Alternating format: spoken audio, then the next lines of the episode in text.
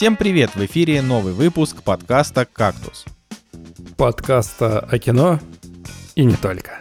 И с вами Николай Цугулиев, Евгений Москвин и Николай Солнышко. Сегодня в программе Кит Брэндон Фрейзер вернулся в большое кино. Экстраординарная современная английская комедия на грани. Прогнозы на Оскар 2023. На Западном фронте без перемен. Очередной претендент на Оскар. Так, ну у нас э, в, в этот раз без разгонов про трусы. Я долго думал, какой можно сделать разгон, так чтобы было прям классно, но решил Блин, не там делать. в этот за- раз. забавно было, что, э, что там в комментариях в одной из соцсетей написали к выпуску, так это же реклама. Да, да. Ну, это же реклама. Очевидно, очевидно, а, в наших влажных мечтах. А, но э, тут как бы есть два важных момента на этой неделе, которые надо упомянуть. Первое это то, что у нас вернулся а, господин Евгений Москвин из своего очередного отпуска. То есть а, где-то еще месяца полтора, я думаю, что мы будем записываться классическим составом. Ну, в смысле, не классическим, а по- полноценным. Вот. А во-вторых, э, это то, что мы давненько не напоминали о том, что у кактуса есть Boosty. Вот. И это как бы, ну, это важно, потому что, а что бы нам не, не напомнить, кто нам, в общем-то, запретит это сделать. Э, Так что хотелось бы сказать в очередной раз, что если вдруг вы слушаете кактус и он вам нравится, у вас есть возможность его поддержать. А, и не просто поддержать, типа дать нам бабла, хотя и такая возможность тоже есть, а, но и, например, заказать у нас фильм на просмотр. Это такая, в общем-то, для нас стандартная уже и довольно популярная практика. А у нас даже есть постоянные, э, э, как это, то- топ-донатеры, кто любит а, значит, э, заставлять нас смотреть всякое, всякое разное кино. Вот. А, и плюс там есть целый архив из 26 выпусков потрясающего подкаста, который называется «Кактус Толк», в котором мы просто обсуждали вообще все на свете. А, поэтому, если вдруг вам там хочется еще контента, или вы хотите послушать что-то от нас, но не про кино, а, то залетайте на Boosty, поддерживайте, и, и будет вам счастье, и нам копеечка. Я, кстати, даже могу сказать, что вот э, последний фильм, который нам заказали, который мы обсуждали, «Следствие по делу гражданина», а, я же его смотрел без Нади, и мы посмотрели, точнее, я его посмотрел второй раз, пока мы летели в самолете в жаркую страну. Поэтому я даже фильм с Boosty посмотрел два раза, чтобы вы понимали, потому что он мне понравился. Ну, ребята, там не особо, да? Не-не, Николаю тоже понравился, это только мне не Николай, зашел. да. да. Это только мне не Я, зашел. кстати, со второго раза очень много деталей подметил, которые, в принципе, я, наверное, где-то нутром чуял э, при первом просмотре, но при втором стало вообще все, ну просто все понятно. Ладно, про это мы уже говорили. Давайте, что? Хотите послушать, как я провел свой чудесный отпуск? Ну давай, ты, тебя, тебя не было, по традиции ты первый рассказываешь. Классно. Я, кстати, послушал начало выпуска того, который вы записали без меня. Было приятно вас послушать где-то за тысячу километров от э, того места, где я обычно слушаю подкаст. Короче, значит, э, какая история? Полетели в отпуск, хотя я даже не работаю, но отпуск у меня был запланирован, когда я еще был на работе официальной, вот, э, поэтому мы полетели. Полетели в Египет, но не в туристический, где все отдыхают на пляжиках, купаются в море и вот это вот все классическое отельное, да, а мы поехали смотреть пирамиды, смотреть э, древности и так далее. Нравится, Жека. Ну, ну, ну, говорит, ну, мы поехали в Египет, но не в туристический. Тоже Жека. Мы поехали смотреть пирамиды.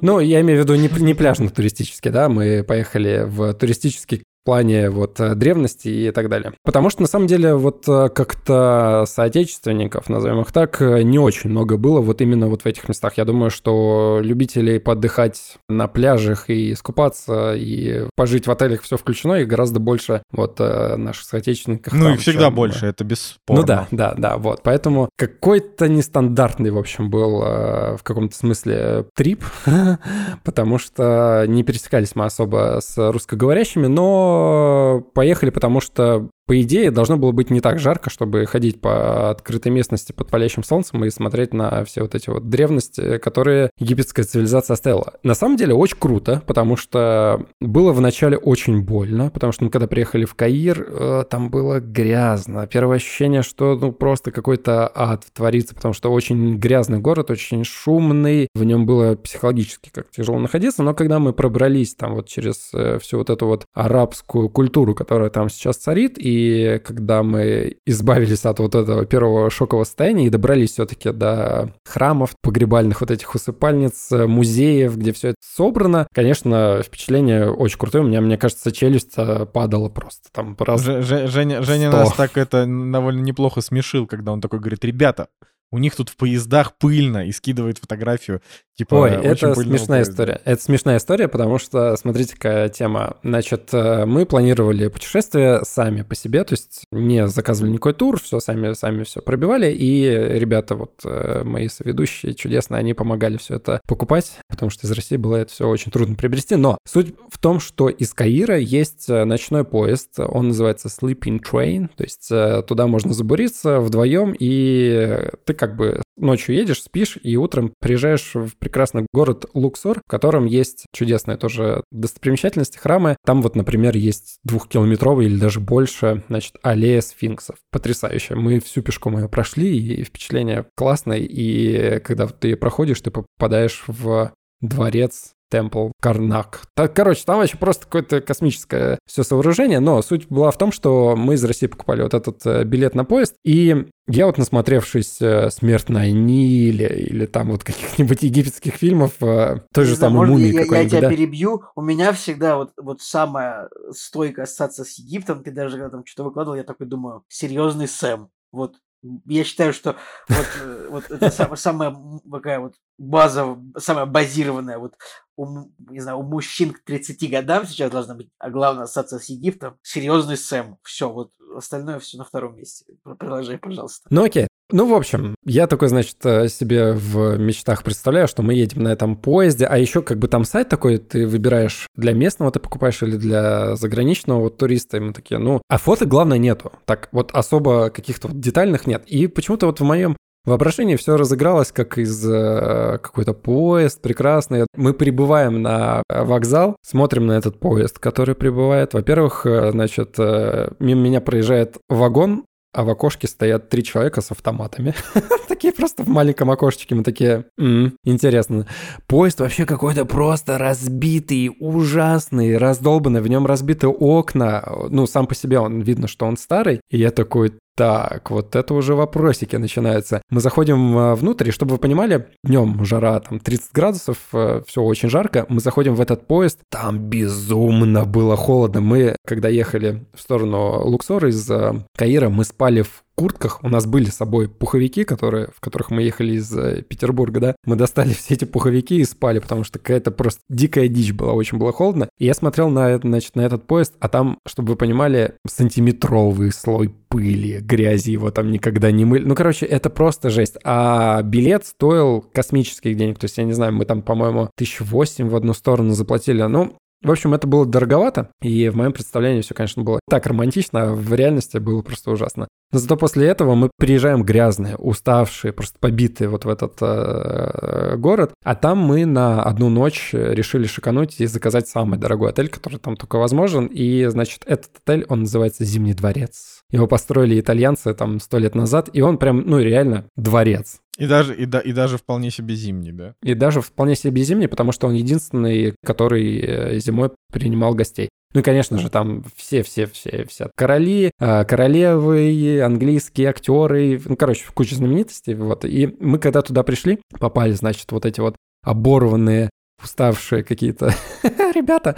И чтобы вы понимали, мы заходим в, утром в ресторан, и, в- ну, в ресторан, и вокруг нас сидят вот эти вот колонизаторы европейские, пьют с мизинчиком э, кофе, я не знаю, там продавцы оружия какие-нибудь э, старые и так далее. Тоже как во, как во всех, как во всех фильмах клишированно да, сидят лощеные европейцы, да, вы, вы такие, типа, какие-то... Как в треугольнике печали. Это да? как в Да-да-да. треугольнике печали. Или как в Джеймсе Бонде тоже всегда там всякие встречи, вот это вот в лобби отеля, там какой-нибудь ночной администратор, может, вы смотрели с Кирилл Станов, нет, только я смотрел, наверное. ну ладно, продолжай, продолжай. Кстати, я, почему, почему я говорю ночной администратор, потому что он как раз в Каире происходило действие там. Вот, кстати, это тоже интересно. Ну, короче, просто очень сильный контраст был, потому что вот мы только что ехали на каком-то вообще самом плохом поезде, который был в моей жизни. Ну, условно, да, я там, может быть, утрирую, но он был ужасный. Ладно, вот. И после этого поезда мы попадаем реально в какие-то хоромы, реально Зимний дворец. И это клево. Потом мы там «Мумию» посмотрели, конечно же. Я такой, все, надо смотреть «Мумию». Когда мы зашли в э, пирамиду внутрь, можно было спуститься. И я понимаю, вы, вы, прямо, вы прямо зашли в пирамиду с ноутбуком и прямо в пирамиде смотрели «Мумию». Вообще можно было бы так сделать, это было бы круто. Короче, с точки зрения визуала внутри пирамиды можно и не заходить, но с точки зрения осознания того, что ты вот внутри вот этого необычного помещения, это, конечно, прикольно, да. Подожди, то есть они оттуда уже все трупы вытащили, что ли, получается? Да в пирамиде, да, в пирамиде уже ничего нет. В смысле? А где, а где Тутанхамон? А где Неменхотеп? А Они где... все в Каирском музее хранятся. То есть там есть огромный-огромный музей, и там все Подожди, мумии. а в этой пирамиде а, а, а Мавроди там есть? Я бы, на самом деле, с его деньгами он бы мог себя там как-то устроить. А может быть, он и устроил, мы просто этого не знаем. до Мы просто этого не знаем, Всей, да. всей правды нам не скажут. Да. В общем, такое путешествие, именно посмотреть на всякие древности. Ну и, конечно же, в путешествии тоже э, много всего посмотрели, всяких каких-то интересных фильмов. Я вот, например, первый раз э, в своей жизни Зора посмотрел с Бандерсом и Энтони Хопкинсом. Я не буду говорить про фильм, но у меня самое яркое впечатление от того, что, мне кажется, возможно, Энтони Хопкинс здесь самый сексуальный старый мужчина, которого я видел. В смысле, самый сексуальный старый мужчина — это Аль Пачино всегда, мне кажется, нет? Ни хрена. Именно персонаж Энтони Хопкинса в Зора, где он э, курит сигарету и предлагает Бандерусу, по-моему, поучиться манерам. Я даже захотел сделать гифку какую-то, ну, потому что очень классная Мне кажется, мне кажется, вы забыли про седого чувака из рекламы Теле2. Ладно, он победил. нет. Да не, я согласен, он полный отстой, на самом деле, да. Ладно, ему вообще лет 37 этому чуваку, на самом деле, просто седой. Да, Да. считается. Ну, короче, Жека съездил в путешествие, отдохнул отлично. Да, я даже вот э, ребятам писал о том, что классные впечатления, очень классные эмоции, и правда после такого от- отдыха нужен еще один отпуск. Ну, потому что мы, типа, в день находили там 30 тысяч шагов под жарой, но этот, конечно, того стоил. Ладно, давайте, да, какая у вас история, что у вас происходило, пока меня не было? Слушайте, ну, я думаю, что... Давайте я расскажу, я это разобью, разобью просто этот... э, Как это? Треугольник Раз- раз- этот. Разобью последовательность, да, и как бы и скажу. Но а, на самом деле, на самом деле, а, у, у- у меня, в принципе, все без изменений на этой неделе. На прошлой неделе было более ярко. Вот. А единственное, что я, значит, угорел и сделал хронику 2022 года у себя в Инстаграме. Я никогда в жизни такого не делал, поэтому для меня это такое э, ми- микрособытие, просто потому что мне самому было интересно, потому что я никогда не разбирал год а, вот так вот по кусочкам, типа вот настолько. М, И да, и это интересно. Ну вот, а в целом я вообще хотел рассказать, хотел рассказать про сериал «Экстраординарное», потому что какой-то большого, большого блока этот сериал не достоин вообще никаким образом.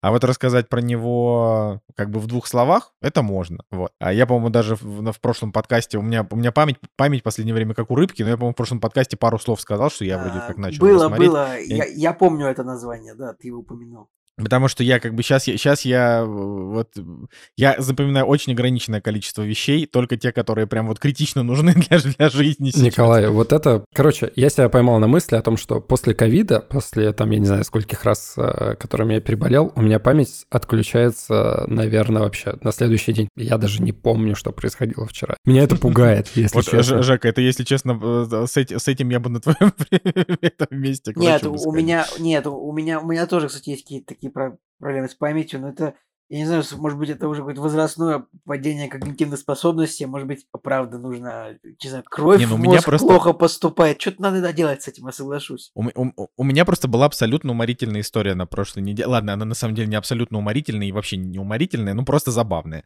Значит, а, ну вот когда ты типа работаешь онлайн, да, у тебя есть какие-то чаты, а вот, и, значит, э, вот один наш, э, как бы из чата с, с- одним из наших, э, собственно, заказчиков у- удалился один сотрудник, типа, что вот, до свидания, я, типа, покидаю компанию. Мы такие, до свидания, значит, и надо удалить его из рабочей таблицы, ну, там, в которой мы там все ввели какую-то работу. Вот, и, значит, мы удалили его из рабочей таблицы, смотрим, а там еще висит какой-то чувак. Не, ну, не помню, условно, пусть будет Андрей, не знаю, Сергей. А, не помню, значит. И я такой смотрю и такой, блин, а кто это такой? И, значит, я пишу пацанам, говорю, а вот вы помните этого черта? Они такие, да. Я говорю, а, а он был, типа, до меня? А я просто в компании уже там больше двух лет работаю. Они такие, типа, нет, вбей, вбей в поиск. Я вбиваю в поиск, я не могу его найти. Я, значит, как-то по нику что-то в поиске вбил и действительно нашел, что с ним были какие-то переписки, и что я даже сам его тегал. И я клянусь, я вот, даже когда я вот это все нашел, я не смог вспомнить, что это за человек. То есть мы... А, Николай, я очень удивлен. Ты просто, ну, ты иногда забываешь вообще какие-то базовые вещи. Ну, просто с тобой общаешься иногда, и ты как, как будто бы вчера общался, ну, с одним человеком, а сегодня ты такой, что? О чем ты? Какая это? Это вообще что? Поэтому, ну, вообще... Видишь, Николай, память... каждый раз, каждый раз как сюрприз вообще, мне кажется. Это вот ты должен ценить, что у тебя, что у тебя такой э, retarded friend. Ладно, ну на самом деле, конечно, в этом нет ничего хорошего. вот, в общем... Особенно после фильма «Отец» меня вообще это все пугает. Это... Блин, Слушайте, ребят, напишите, еще... в коммен... напишите в комментариях, что вообще, ну, поесть для того, чтобы память лучше бы работала, а то что-то как На самом ну... деле, блин, у меня есть один товарищ, который, типа, тратит, ну, не знаю, 20 тысяч в месяц а, на, на, на тропы и жрет, типа, там, по 15-20 таблеток в день. И так на протяжении нескольких лет. Я, честно говоря, я, ну вот я боюсь такой э, хреноты. То есть, я не знаю, бы... может, стихи нужно учить, чтобы мозг работал, или слова. Николай, ж, жрать на атропы, и все будет хорошо. Но когда ты перестанешь их жрать, скорее всего, э, скорее всего, мозг сразу же просто откажется работать вообще. Ладно. Это, знаешь, это ты все забудешь, типа, как, знаешь, как когда в этом, в игре Prey, типа, ты себе эти э, наноимпланты там ты когда вставляешь и вытаскиваешь, и ты, типа, теряешь половину навыков или что-то такое. Э, вот Это как в тот раз, когда, когда Питер Гриффин забыл, как садиться. А, он, он забыл, как значит, дышать однажды даже, по-моему. Он, он забыл, как дышать и как садиться, там это же все было. Ладно, значит, э, экстраординарное. Э, что про него вот так вот, да, в двух словах, значит, что про него рассказать? А, первый сезон вышел буквально в январе, то есть вот месяц назад, в один день, 25 января, на Хулу. Но когда, значит, э, когда я там про него где-то читал, я смотрю, типа, они говорят, что это сериал Disney+. Я такой, подождите. Но, во-первых, это, а, это настолько не в стилистике Disney+, что вы бы расплакались вообще. Ну, типа. Во-вторых, э, я нигде не видел ни в каких материалах Disney+. Как выяснилось, у Disney Plus есть, ну, значит... Хул... Э, ну, вообще-то, ну, Хулу принадлежит Диснею просто. Э, это не важно. Вот в данном случае это не важно. Короче, суть в том, что... Ну, это, это, это, это может что-то объяснить, но на самом деле есть еще такая штука, как Star. И я так понял, я могу сейчас ошибаться, но я так понял, что Star это как бы тоже принадлежит Диснею, и какие-то релизы диснеевские гоняет, э, ну, типа, вот в мире. Понятно, да, о чем, о чем суть? То есть, что, что как бы Disney Plus, например, ну, вот условно, в Англии Disney Plus нету, но вот есть Star, да, и он тоже принадлежит Disney. Вот, и, короче, Просто надо понимать, что когда я прочитал, что это сериал Disney+, но как бы после того, как я уже там посмотрел несколько серий, я, конечно, немножко удивился, потому что это буквально, вот если вы помните сериал, который называется «Отбросы», Мисфитс, культовый легендарный. Или там, если вы смотрели Skins, например, это тоже там культовый английский сериал, короче, про молодежь, которые бухают и трахаются, принимают наркотики и, не знаю, заболевают спидом, и, в общем, вот все, все, все как надо. Короче, это сериал, там, я не знаю, как, какая-нибудь Кая Скаделарио там стала популярна благодаря этому сериалу, еще кто-нибудь. Вот.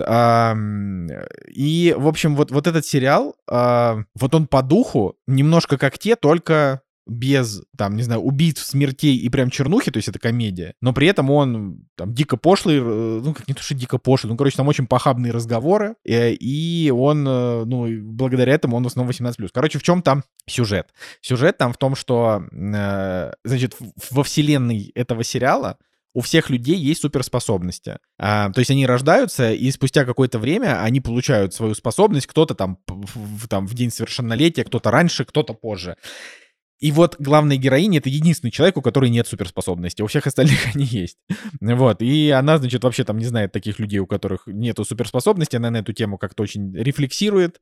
А, и как бы и вот развивается сюжет вот вот в таком русле. То есть там есть она главный герой, у нее есть а, соседка, она же школьная подруга, которая может читать мысли. Нет, она не может читать мысли, она пропускает а, в себя э, мертвых людей, и она работает на юридическую контору, которая помогает решать какие-то вопросы с теми, кто уже умер. Ну, в общем, это вот интересно.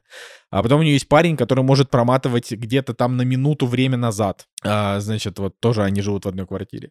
А потом у этой главной героини, у нее есть, э, типа, там, чел, с которым она спит, который вот он может летать. И там вообще, в принципе, довольно много людей, которые могут летать. А, но способности у всех абсолютно рандомные, то есть ты не знаешь, типа, каким ты, каким ты будешь, что у тебя. То есть там есть чел, у которого способности, типа, чувствовать эмоции, например. А, или есть чел, который, у которого ну, там довольно комичная история, что он, а, значит, доводит до оргазма любого человека одним прикосновением.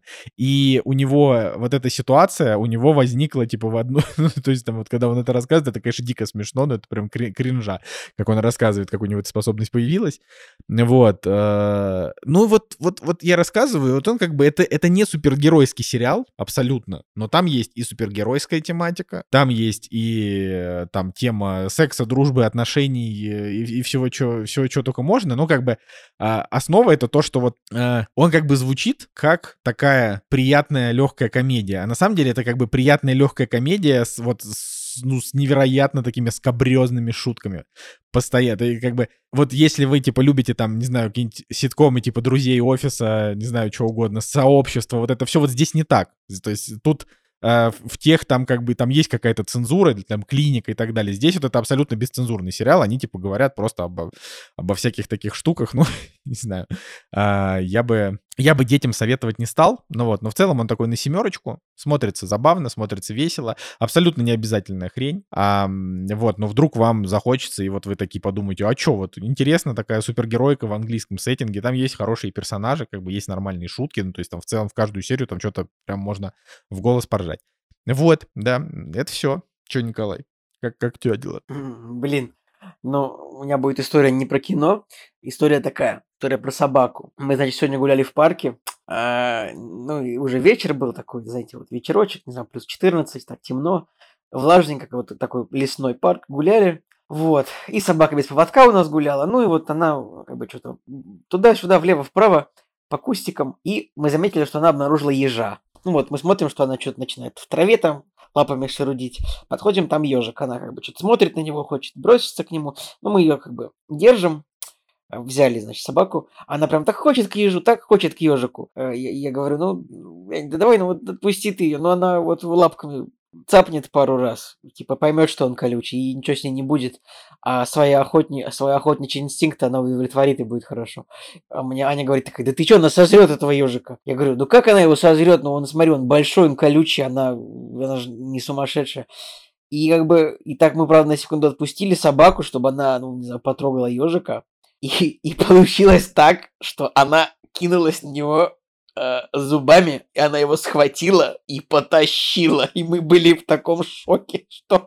Ну, то есть, вот, если... Ну, то есть, вот, э, как бы, я пацанам скинул видео, как это произошло, э, но я был просто в шоке с того, что ну, это был мой дебильнейшая моя, дебильнейшая мысль, что собака, ну, не будет, не будет, ну, на, на колючее существо, типа, вот, как-то ну, потрогает лапу. Николай, я бы точно так же подумал. Ну вот, да я просто, почему... Ну, я она, на твоей стороне. Она, она просто, ну, она много ежей видела, как бы это всегда просто оканчивалось тем, что она там, не знаю, реально лапами пару раз так так цап-цап лапками, как бы поймет, что он колючий, ну и все. И как бы, и дальше мы уже ее забираем. И, ну, Николай, просто... я знаю причину. Я думаю, что конкретно этот еж, он ее просто как-то оскорбил. Типа, э, то есть вот... А деньги в долг. Деньги. А на собака, да, черного цвета, может быть, он сказал что-то такое неполиткорректное. Возможно, возможно. Мог, мог, да. Вот, ну это был абсолютно, абсолютно дикий момент, что типа за полсекунды это происходит. Ну собака весит 3,5 килограмма. Еж, ну я не знаю, ну 600 грамм, наверное, еж весит, я погуглил, типа. То есть э, в 5 раз меньше по весу, но это все равно тяжелый должен быть для нее. Тяжелое существо, но она его просто каким образом вот она пастью своей открыла рот и просто и, пота- и как бы схватила и потащила ежика. Ну, то есть мы как бы быстро довольно освободили его, с ним ничего не случилось, с ежом все нормально. Он даже, я вообще не знаю, сильно не боятся ежики, потому что они, они, в принципе, всегда закрыты в своем панцире, ну, не в панцире, что как это называется, в колючках, в иголках, и довольно часто с ними что-то такое происходит, но они живут в парках, их постоянно докапывают какие-то собаки, кошки, э, кто, кто угодно, птицы, может быть, я не знаю. А, ну, тут, конечно, это было просто удивительно. В общем, я даже не знаю, что еще рассказать. Вот, значит, собака схватила ежа, протащила его, мы кричим, мы такие, Яся, а, стой! Она, значит, тоже э, Потому что я, я, я пытаюсь ее поймать, потому что она схватила ежа, потом она его э, выпустила. Потом она пыталась его снова схватить, ладно. Там как будто бы это все реально произошло там за, за, за 5, за, за 4 секунды. Просто она его схватила, отпустила. Мы ее поймали, мы такие в шоке. Конечно же, она в крови, ну, потому что ну, чуть-чуть в крови, потому что, блин, ежик колючий, она его взяла пастью. Конечно же, она порезалась. Ладно. Ну, может, она на будущее будет, знаешь, когда наша собака, э, типа, то есть, несмотря на то, что э, мы как бы очень любим нашу собаку абсолютно и как бы трепетно к ней относимся, но и, если собака идет на рожон, мы прям даем ей получить люлей. Ну вот прям, да, да, вот, то есть, например, вот, вот она... В том-то и дело, Николай, моя история, смысл в том, что это неправильно оказывается, потому что вот она его схватила один раз, ей было больно, она еще раз попыталась его схватить. Короче, давайте запомним на этом месте не нужно, собака не научится ничего, если она, если она пойдет на рожон. Типа, лучше не пускать ее на рожон, вот. И это, ну, типа, хотя уже, сколько у нас, четыре с половиной года собаки, как бы вот что-то первый раз так получилось, что мы как-то так не, не ну, как бы у нее супер охотничий инстинкт, то есть она прям всегда в лесу охотится, и мы как-то стараемся, даже если вот она увидит какую-то белку, то все, мы сажаем ее на поводок, потому что дальше уже начнется сумасшествие, типа э, вот эти вот э, бегать по лесу в поисках мышей и белок. Вот тут как бы мы что-то, что-то я такой думаю, да ладно, ну правда, вот, вот, вот у меня была такая злость, как Николай говорит, что сейчас, ну пусть она его лапами потрогает, типа ей будет это интересно, типа, ну, ежика лапами, типа, стукнуть. Как бы ему не будет большого вреда, а она удовлетворится то, что она поймала его. Но она его схватила пастью, поэтому все, не, ребят, значит, собак на рожон ни в коем не, случае мы просто... не Не, не, ну как бы я просто за то, чтобы собака, ну хотя бы пыталась как-то вообще стать лучше. Ну я, я не знаю, типа, в плане того, что... Николай, вот в этом контексте Яся пыталась стать лучше, чтобы типа на ее счету было больше мертвых животных пойманных. Это вот, а, вот типа ее, у нее был бы типа kill count, death count, у нее был бы выше, типа, это она была бы лучше. Вот Блин, не, мне очень мне очень нравится, что на самом деле просто типа ну мелкие мелкие псины, они чаще всего они, ну, они такие достаточно самоотверженные, но, но как бы, я не знаю, а вот больших собак боится ваша собака? Ну вот, например, если кто-то, если, если рядом будет проходить если рядом будет проходить какая-то большая собака и прям рявкнет, она испугается или она такая, или она пойдет kill, этот дискаунт увеличивать? Нет, там обычно, обычно, обычно у собак у них какое-то такое иерархическое поведение, типа такое альфа-бета, то есть э, если моя маленькая собака будет идти, и большая собака, ну, будет, э, типа, Короче, просто у большой собаки такой шанс испугаться маленькой собаки, как у маленькой собаки испугаться большой. То есть, ну, если, если большая собака первой кинется на, на мою, то моя как бы сразу на ручки попросится, типа, не-не-не, это какая-то сумасшедшая, вообще уберите. А если какая-нибудь большая собака будет спокойной, и у моей собаки будет желание до нее докопаться, то она как бы может ринуться в ее сторону, и большая собака такая, ой, что это вообще, типа, такое, это как, как, как в анекдоте про, э, про то, как летит орел, и смотрит, что у него на, на правом крыле воробей дом строит. Э, значит, орел поворачивается на воробья такой. Воробей. Воробей такой, чё? Орел такой, да ничего. Ну вот и все! Вот такой вот смысл, э, что, что типа, как бы, как бы кто, короче, кто более агрессивный, тот часто и напугает того, кто менее. В общем, вот. Поэтому в целом я не скажу, что Яся боится больших собак, она просто не очень любит, когда какая-то собака слишком большой к ней интерес проявляет, она всегда будет э, стараться не допустить нарушения своих границ с другой собакой, но при этом сама граница чужой собаки, она будет нарушить очень рада, если... Вот, ну, поэтому, не знаю, ответил на твой вопрос, нет? Да, я думаю, что... Да. Что можем идти дальше, обсуждать Да, вот такая вот история. Да, хорошая история. Никто не ждал, но они наступили. Премьеры недели. Так, у нас э, премьера недели и премьерный день, получается, вообще как бы получается 9 марта 2023 года, но какие-то премьеры начались 8 марта. Удивительно, вот. да? А, ну да, как будто бы неудивительно, но... А, Вообще, на самом я, деле... я удивляюсь, я смотрю, что это, ну, как бы нету совсем никаких почти мелодрам, только, не знаю, солнцестояние, перевыпуск. Мне кажется, просто, ну, идеальная мелодрама. Это просто чтоб, топ. Чтобы сходить на нее 8 марта, как бы, типа, дорогая, пойдем посмотрим солнцестояние. Нет, это лучше, на раз таки, типа, дорогой, пойдем посмотрим. Потому что, ну, как бы, без спойлеров, но, да. Да, но, э, короче, как Мертвая понятно... неделя во всех смыслах. Да, неделя, неделя абсолютно, а, а, абсолютно убитая с точки зрения российского проката, но я вот вижу фильм, который называется «Поехавшая», режиссера Антона Маслова про девушку, которая на велосипеде едет через всю страну, значит, в Магадан, я так понимаю, из Москвы.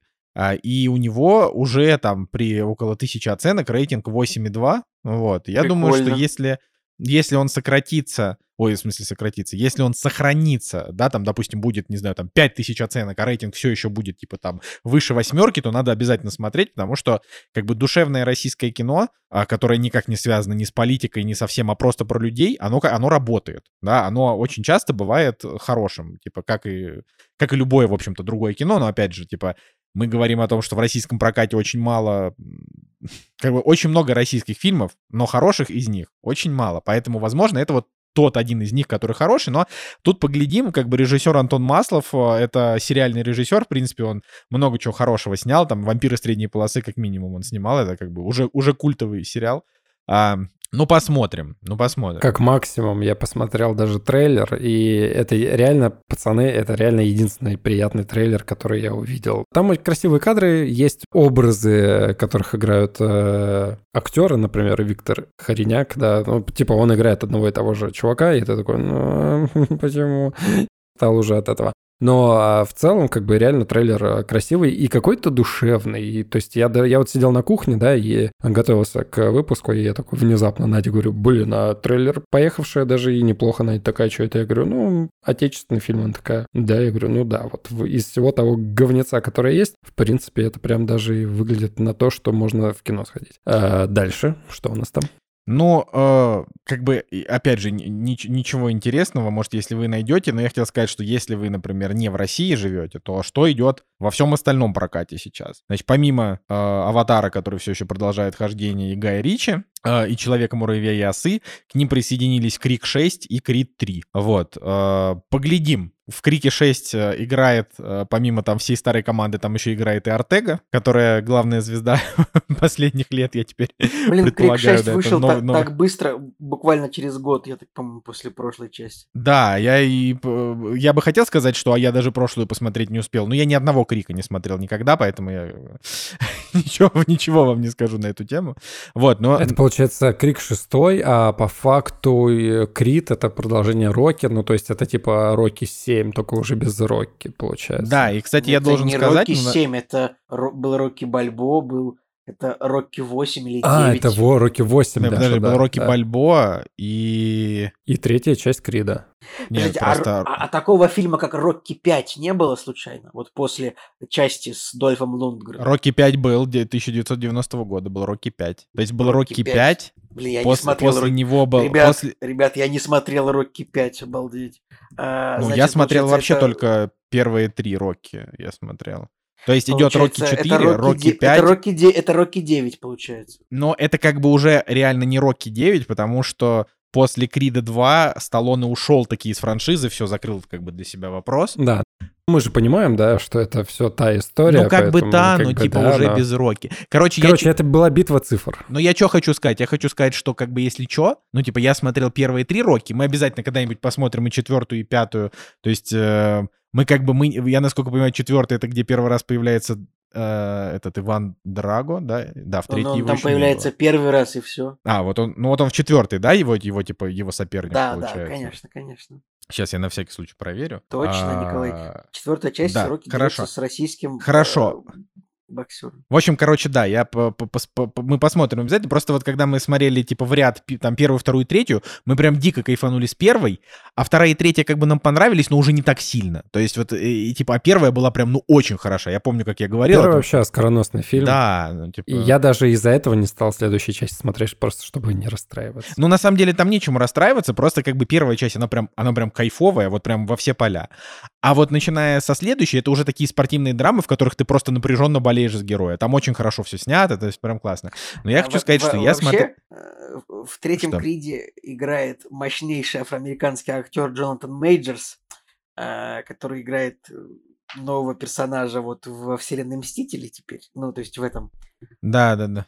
А чем он «Человеке мощнейший? муравей». Мне он, мне, мне, меня он вообще вызывает какую-то неприязнь. Ну, типа, у него, я, ну, вот я на него смотрю, у него такая круглая физиономия, что такой, ну, я не знаю, я просто не знаю, как его еще описать, ну, вот мощнейший афроамериканский актер, ну, просто, типа, у него такая наглая такая физиономия у него просто. Как бы, я его смотрел еще в паре серий сериала «Страна Лавкрафта», который, ну, э, сериал начинался нормально, но потом скатился просто в адовый кал до рейтинга 5,9. Поэтому, в общем, ну, у этого актера, наверное, есть большое будущее, раз ему удалось, типа, в двух блокбастерах, в два блокбастера за год залететь. Это, ну, не, не просто обычно. Ну, короче, вот если что, я смотрел Крид 1, первую часть, и это прям хороший фильм. Поэтому, скорее всего, когда мы догоним оставшихся Рокки, то, наверное, и Крид э, 2 и 3 тоже посмотрим. Но как бы они действительно эту франшизу, ну, они ее все зацикливают и зацикливают, потому что а, соперник то ли во второй, то ли в третьей, то ли вот в текущей части. Не, наверное, все-таки во, во второй части. Блин, вот у меня уже просто... Ну, я, типа, так я не смотрел Крид 2, я не, не помню, но я читал просто, что там вот в какой-то из них вот как раз соперник — это сын Ивана Драго, который из четвертого Рокки, и они как бы все вот это зацикливают. И, наверное, все-таки в Криде 2, а в Криде 3 уже вот этот вот, а, вот этот чел. Поэтому им как бы, им сложно отпустить это. Вот им сложно это отпустить, потому что вселенная слишком культовая. а, каждый раз почему-то они не обсираются, фильмы получаются неплохими, рейтинги у них типа крепкие. Да, ну, то есть... вот смо- Да, Николай, ты, да. ты абсолютно прав. Да, я вижу, что Дольф Лунгрен также играл в фильме Крид 2, следовательно, его сын, э, сын его персонажа тоже там есть. Блин, да. реально хоть садись, смотри все эти части, что у них, ну, реально рейтинги типа выше, чем 6,8 у всех. Это, ну, это сильно. Да. А, значит, еще на этой неделе, с прошлой недели все еще идет в кинотеатрах, там, СНГ и, и остальное за границей. «Кокаиновый медведь». Ну, в общем-то, фильм ждали, а рейтинг у него 6,0. Что-то я, короче, не хочу. Вот. А вы можете представить А. себе галактику, в которой у фильма с названием «Кокаиновый медведь» был бы рейтинг выше, чем 6,0? Ну, вот... Я при- думал, ну, что у него будет типа типа- 7,6, я думал. Да ты серьезно, подумай сам, ну нет. Да, я был уверен. Ну, я блин, был это фильм про медведя, который ну, нападает на людей. Ну, это же... Это же не Ну, типа, это вот то, что американцы, это то, что американцы умеют делать, типа, снимать фильмы по реальным событиям, такие странные, вот. Короче, да, так что в обычных релизах, так сказать, ничего особенно интересного, ну вот кроме вот этого российского фильма, если вы не в России, то наверняка есть вам что догнать, но я хочу сказать, что вот мы, например, до сих пор все никак не можем пойти на Человека-муравья, потому что мы просто вот не хотим. То есть вот мы сидим и такие думаем, блин, ну что-то совсем не хочется. А это у меня такое просто впервые, когда я вот, когда я прям не хочу идти на марвеловское кино. Я не помню вообще, какой мы марвеловский фильм мы не смотрели в кино. И вот, похоже, вот это будет первый, который мы не посмотрим. А, вот, Тебя никто э, не видит, не переживай. нет, это просто удивительно. Это удивительно, что даже, даже я в какой-то момент, это человек, который просто, я адвокат, адвокат Марвел э, четвертой фазы, а, которую почему-то все не любят, потому что никто не понимает, что Женщина-Халк-адвокат — это лучшее произведение прошлого года. Вот даже я сломался здесь. Тор 4 Тут мне нужно, нравится. на самом деле, ну, тут нужно какую-то работу над ошибками уже делать, как бы, ребятам из студии Marvel, потому что, ну, я смотрю сборы Человека-муравья, это уже, типа, 420 миллионов долларов, и так, если подумать, что фильм при бюджете в 200, ну, он не окупился, то есть это уже, по-моему, по- э, можно констатировать, что это чуть ли не первый, не знаю, наверное, мне кажется, у Вечных тоже так все сборы были, сейчас уточню, но, по-моему, вот это первый такой фильм, который уже формально, ну да, Вечные тоже провалились, формально провалился, если смотреть по цифрам, а, и Тор 4 тоже был. Кор- Короче, нужно что-то придумать, потому что, ну, ну, не получится вот так вот дальше просто ну, на пофиг снимать, типа, Тор 5, а, Капитан, значит, Доктор Стрэндж Не, ну, 3, следующий- вот, это не получится так просто там уже это- делать. Следующий там, я так понимаю, это финал Стражей Галактики. С ним я уверен, что все будет нормально. Ну, со Стражами Вот, Галактики там- все будет нормально, но Стражи Галактики тоже мы должны их за скобки немножко вынести. Ну, то есть, но, но- но просто, просто теперь, как бы, ну, а, любой фильм по умолчанию Марвеловский, вот как раньше это было, что, ну, вот любой фильм Марвеловский, он, типа, залетает на миллиард. Все, этого не будет. Капитан Марвел 2, типа, соберет в два раза меньше, чем первая часть. Типа, и- и Ну, должен вот быть этот, вот Капитан этот Марвел фильм, 2. Ма- ну вот в этом году как раз Марвелы. Типа это вот продолжение там Бри Ларсон, Сэмюэл, это как Сэмюэл. Джексон типа оставил Скрулов вместо себя на Земле, а сам улетел типа в космос тусоваться, собственно, с, Сейчас Капитан вот Марвел. какие я вот- думаю, Сейчас, что... дайте я уточню, вот у, у, у, у Черной Пантеры вот второй части вообще сборы есть какие-то? И там Э, хорошие сборы, ты чё? Тоже же- 6,3. Вот, ну, все фильмы уже скатились, типа 6,3, Тор 6,0, э, Человек-муравей 6,0. Ну, типа, ну, еще пара таких фильмов, и Кевина Файгина уволят просто, мне кажется. Никто не уволит Кевина, Ха- э, Кевина Файги. Ты с ума сошел? Там, типа, там вселенная расписана несколько лет вперед. Просто, просто как бы Я- Человек-муравей да, всегда раз. был так себе. Ну, блин, ну, ну, короче, короче. Реально, вот уже, получается, несколько, несколько фильмов уже за чертой окупаемости. Я не уверен, что просто получится дальше так делать. Долго. Ну, поглядим. Да, в принципе, у них там запланировано еще 25 фильмов и 25 сериалов. Как бы, Ну, и- вот и даже, даже. Черная пантера, ну, падение сборов по сравнению с первой частью, ну, 35%. М, Ну, это, это, это, это, это, это мощно достаточно. Им надо что-то думать. Иначе мы останемся как бы без фильмов Марвел. И, ну, мы, ладно, ждем, короче, фильм Дэдпул 3 с Росомахой. Вот это мы ждем. Это то, у чего есть кассовый потенциал. Да, ну вот. А в цифровых релизах ничего нет. На этой неделе просто пустота. А, поэтому, ну, то есть там какой-то типа, очевидно, в, ро- в российских стримингах выходят какие-то старые, старые фильмы э, или фильмы с рейтингами 5, в общем, что-то там как-то так все. Поэтому, еще раз, если вы там, например, не смотрели «Короля и Шута», вот можете посмотреть его, там очень высокие рейтинги все еще, как бы вот мы, мы, наверное, тоже планируем. Плюс «Атака Титанов», финальный сезон, аниме очень популярный, если вдруг тоже кто-то смотрит. Второй сезон «Вампиров средней полосы», я не знаю. Короче, вот а, много всего, но я, честно говоря, что я бы посоветовал, вот как бы на правах ведущего подкаста о кино, а, я бы так сказал, что, господа, а, вот к моменту, как вы слушаете подкаст, скорее всего, о- Оскар у нас получается какого числа? Через 4 дня, 12 марта. Мне нужно конкретно, да, он состоится 12 марта. Вот, соответственно, вы будете слушать этот подкаст вот буквально перед Оскаром.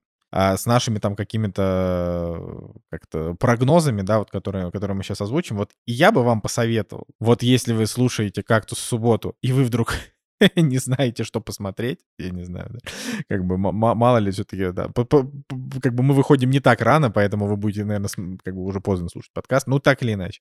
Вот, я бы посоветовал что-нибудь оскаровское глянуть, если вы еще не успели, потому что в этом году он очень хороший, вот.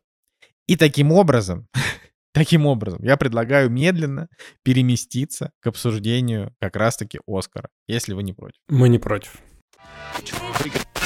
«Кактус». Подкаст о кино и не только. Так, ребятки, ну что же, мы обсудим э, Оскар, э, ну, наши предсказания на Оскар, то есть уже, вот, да, как выйдет выпуск, уже будет э, буквально день-два останется до, соответственно, вручения статуэточек. Мы сейчас обсудим в таком формате, я предложил, чтобы мы, ну, мы сделаем прогнозы, кто думает, какой фильм выиграет, в какой номинации, и э, также каждый скажет, э, какой бы он от себя хотел, какой фильм выиграть, то есть, типа, вот мое желание, мой прогноз. Э, ну что же, что же, э, можно, можно без раскачки сразу начать лучший фильм. Да, давайте, я поддерживаю, да. Э, Во, лучший фильм.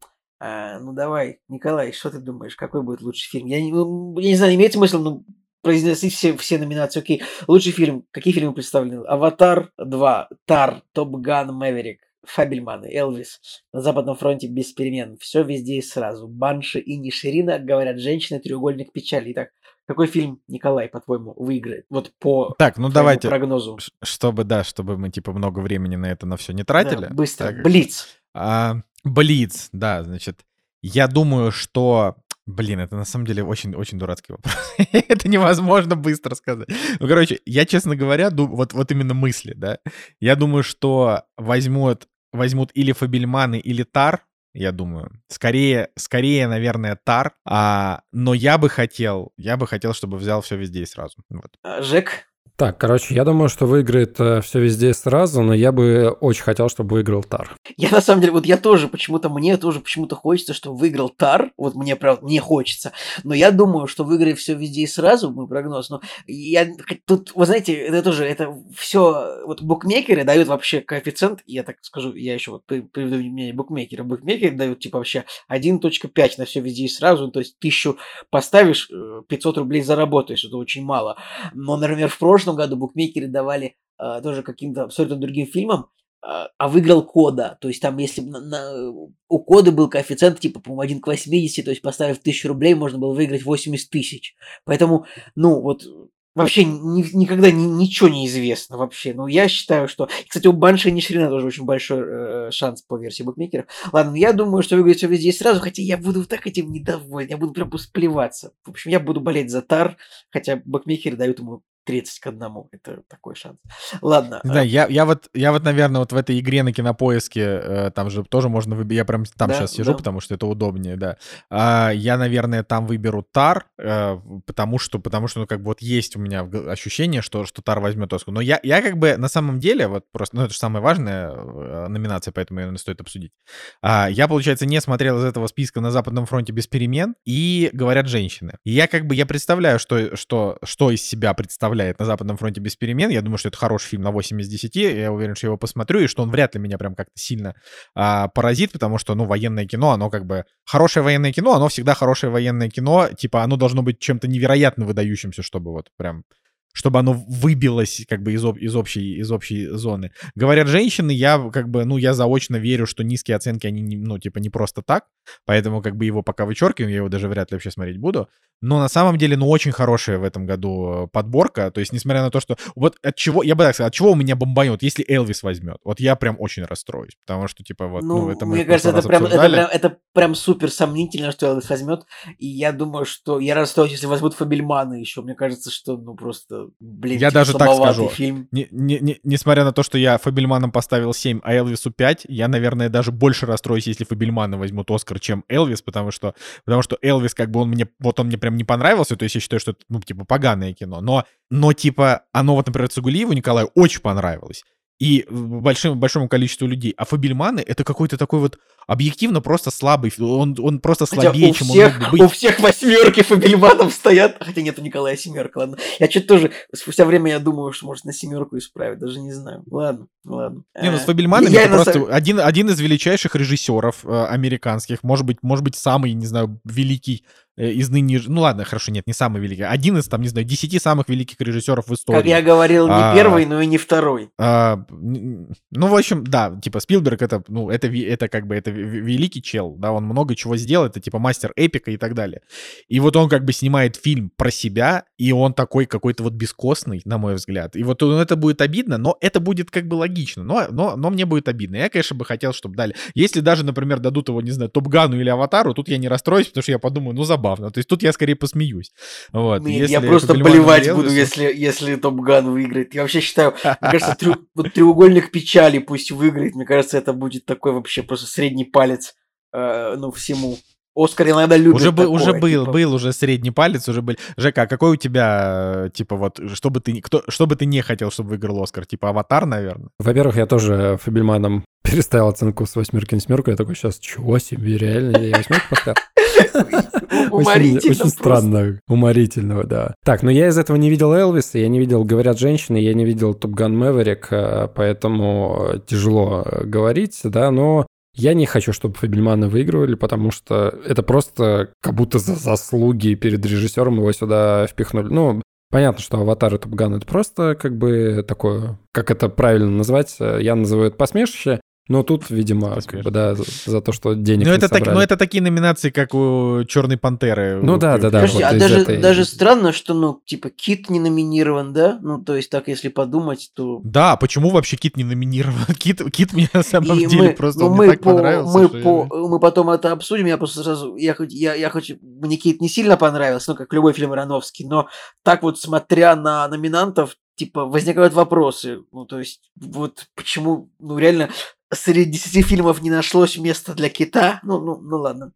Э, в общем, Ладно, наверное, поехали можем- дальше. Следующая, да, следующая быстренько. номинация, самая важная номинация, очень важная. А, Лучший фильм на иностранном языке. На Западном фронте без перемен. Аргентина 85, близко. И а, Тихоня, я думаю, что никто ничего не смотрел. Забавно, никто, что ты никто никто ничего не смотрел из этого. Да, да. Это, это Причем шутка, самое да. смешное, что э, мы лучших актеров, там э, лучших, э, лучшие женские роли, что-то там накачали, что-то посмотрели, мультфильмы, а вот э, до лучший иностранный фильм не дошли, ну, кроме того, что поговорим сегодня про «На Западном фронте без перемен». И то его только ты смотрел.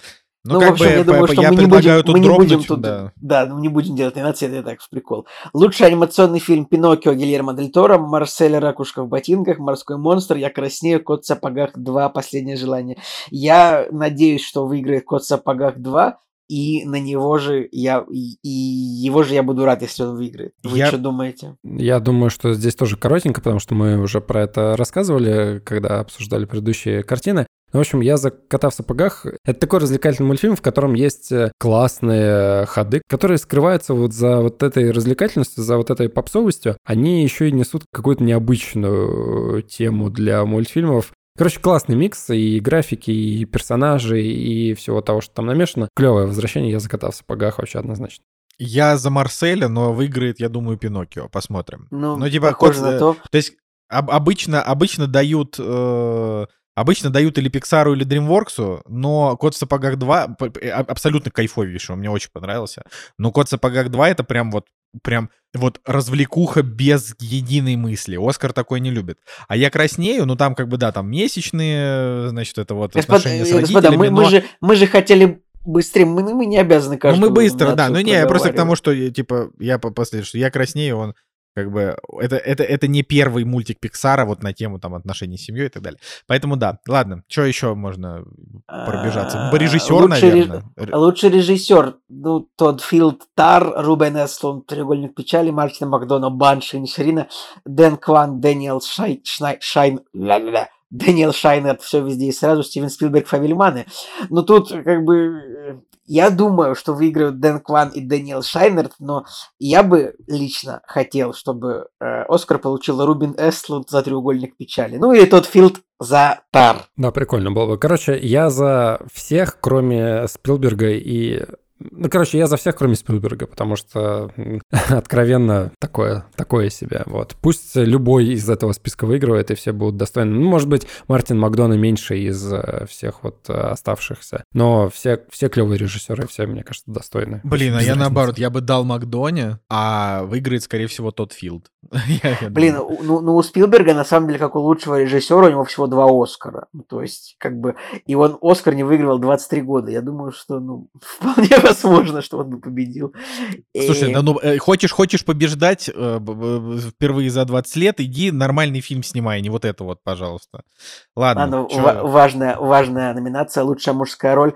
Остин Батлер, Элвис, Колин Фаррелл, Ван Шейнишерина, Брэндон Фрейзер, Кит, э, Пол Мескаль, Солнце мое, Билл Най и Жить. Но тут, те- короче, теоретически могут выиграть вот три. Вот может Остин Батлер выиграть, может Колин Фаррелл, может Брэндон Фрейзер. Ну, как бы, я думаю, я думаю, что выиграет Колин Фаррелл. Ну, ти- почему это, это, это, это- я думаю так. Но рад я буду, если выиграет Брэндон, э, если выиграет Остин Батлер.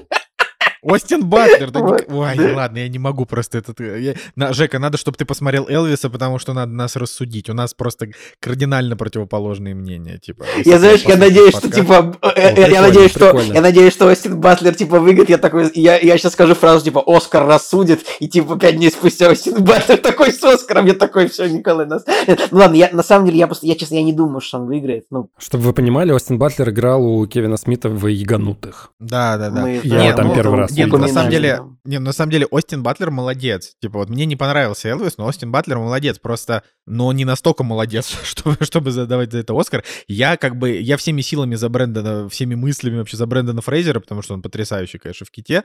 А, но если выиграет, ну, и я думаю, что он и выиграет, вот так вот.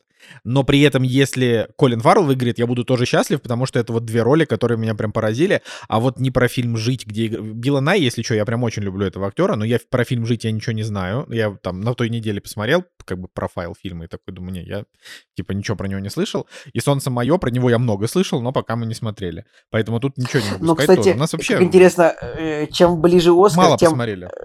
э, чем ближе Оскар, тем это, значит, э, э, букмекерские прогнозы, значит, сокращается коэффициент вот разницы между Брэндом Фрейзером и Остином Батлером. Типа, я помню еще где-то в феврале смотрел, там было где-то 1,6 и 3,5, сейчас 1,6 и 2,4, то есть э, букмекеры все больше верят в Остина Батлера, но как бы... Просто, ну, по большому счету, первый нормальный фильм у, у актера. Тут, тут, тут всегда, тут, короче, тут типа, ну, тут прям три разные актерские карьеры. Колин Фаррелл можно дать за то, что он сыграл в миллионе фильмов. А, значит, Брэндон Фрейзер можно дать за то, что он вернулся. Остин Батлер можно дать за то, что, там, не знаю, три- второй, третий фильм, и уже круто. Ну, как бы, в общем, интересно, интересная будет борьба. посмотрим. Да. Так, значит, Ладно. важная, ва- важная Женская номинация дальше. Лучшая женская роль. Кейт Бланшет Тар, Анна де Армас Блондинка, Андреа Райсборо, Радер Лесли, Мишель Уильямс Фабельман и Мишель Ева все везде и сразу. Но тут, на самом деле, как бы все кажется, что однозначно, кажется, что Кейт Бланшет должна выиграть за Тар, но тут вполне и Мишель Ева тоже может победить во все везде и сразу. Тут, ну, как бы, почему бы нет? Не, ну как бы то ни было, типа, хоть я люблю фильм «Все везде и сразу», для меня это вообще просто фильм реально годо- вот, годовой давности, то есть он настолько давно был уже, как будто, а, блин, надо было ему выпустить не в сентябре, а не, не в марте. А, но я, конечно, я считаю, что Кейт Бланшет.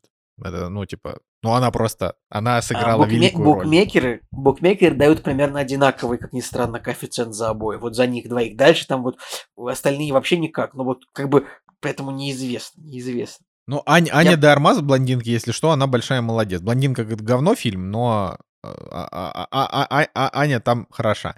Вот. А еще там была история с Андреем Райсбе- Райсбора.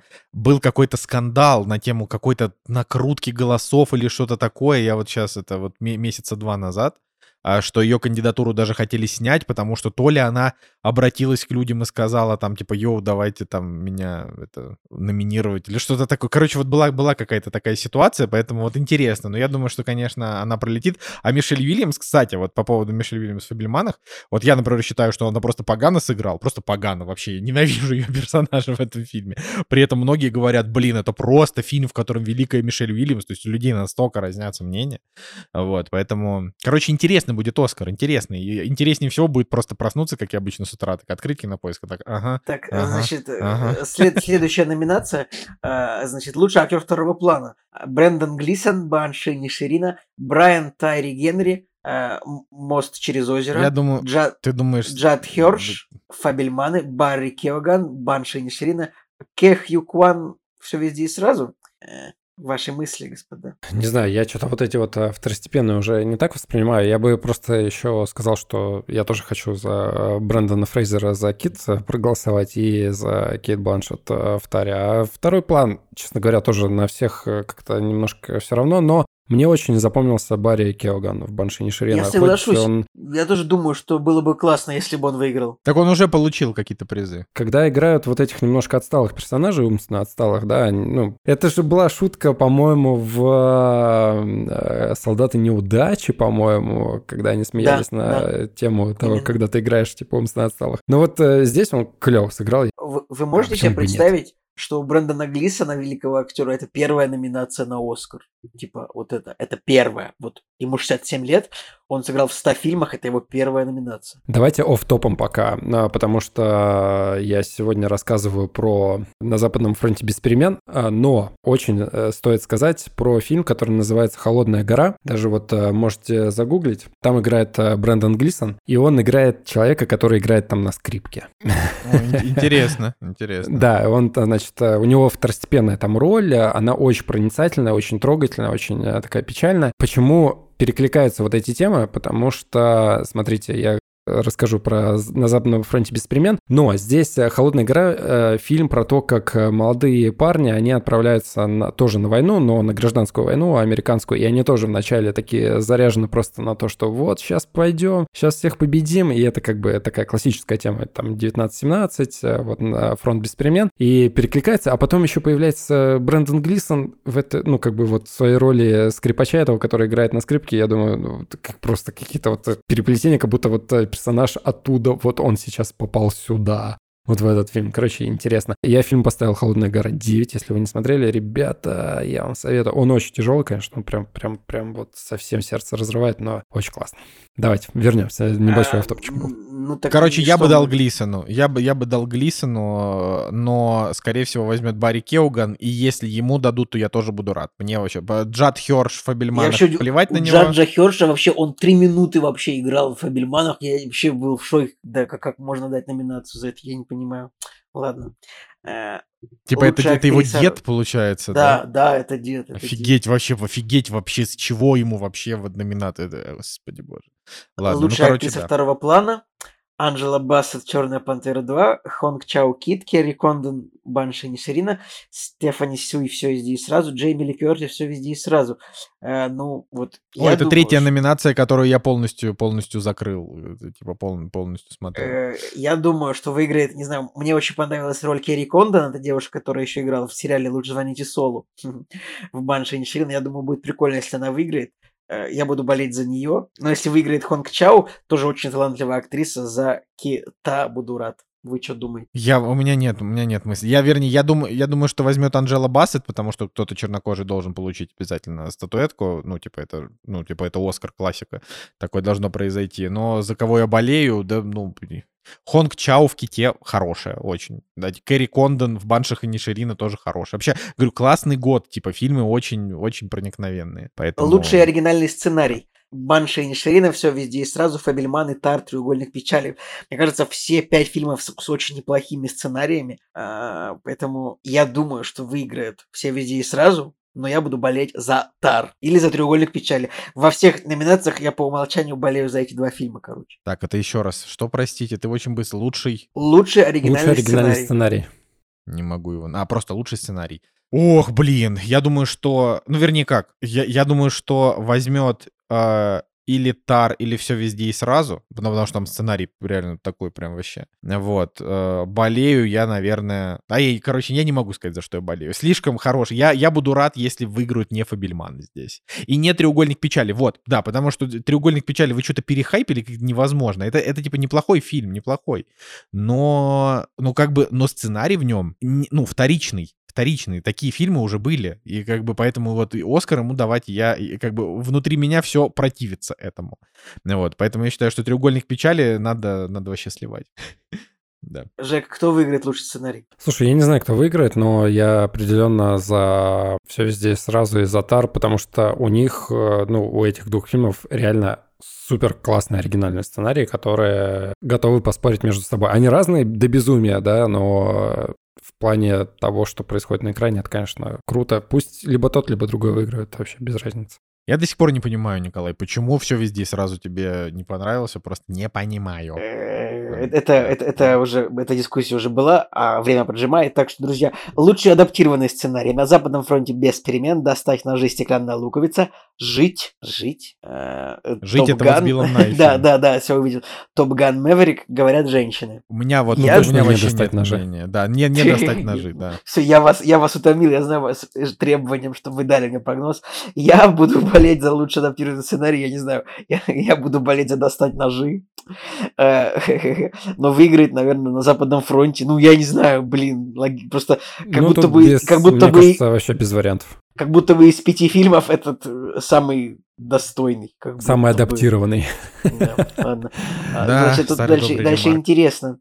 А, лучшая операторская работа. Бардо, Тар на Западном фронте без перемен, Элвис Империя Света. Но я думаю, что выиграет Тар. А что такое болеть... Империя Света? Не ну, знаю. Я, я думаю, что выиграет Тар, но буду болеть за Элвиса. Вы, ну, подождите, мнение. у Сэма Мендеса всегда самые крутые, ну, в смысле, не самые крутые, но очень крутые операторские очень работы. Очень могу поспорить, там Иньериту есть, у Иньериту тоже очень крутые операторские работы. Здесь вообще непонятно. В «Империи света» Роджер Диккенс. Роджер Диккенс в последние годы, так сказать, тоже э, «Бегущий по лезвию» 1917, он тоже размотал Блин, все последние пару согласен. Лет. Так что да, тут под вопросом. Но я, я «Империю света» не смотрел, э, вопрос. Просто я к тому, что Сэм Мендес, он всегда вот эти вот операторские работы, либо долгие планы какие какие-нибудь, да, в 19-17, э, он же снимал 19-17, правильно? А в 19-17 вот эти вот э, какие-то безумные планы долгие. В Джеймсе Бонде, вспомните, он тоже там пытался э, трюки вот эти вот оператором выполнять очень стильные. Поэтому тут надо посмотреть этот фильм, но я бы Тару отдал. В Таре классная операторская работа. Блин, это получается, что Иньериту работает не с, Любе... не с Любецки в этот раз, а с неким Дариусом Хонджи, которого вот я сейчас смотрю, и типа, а, ну то есть я смотрел с ним фильм «Неограненные алмазы», крутой, крутой фильм, и вы его тоже смотрели, «Неограненные драгоценности».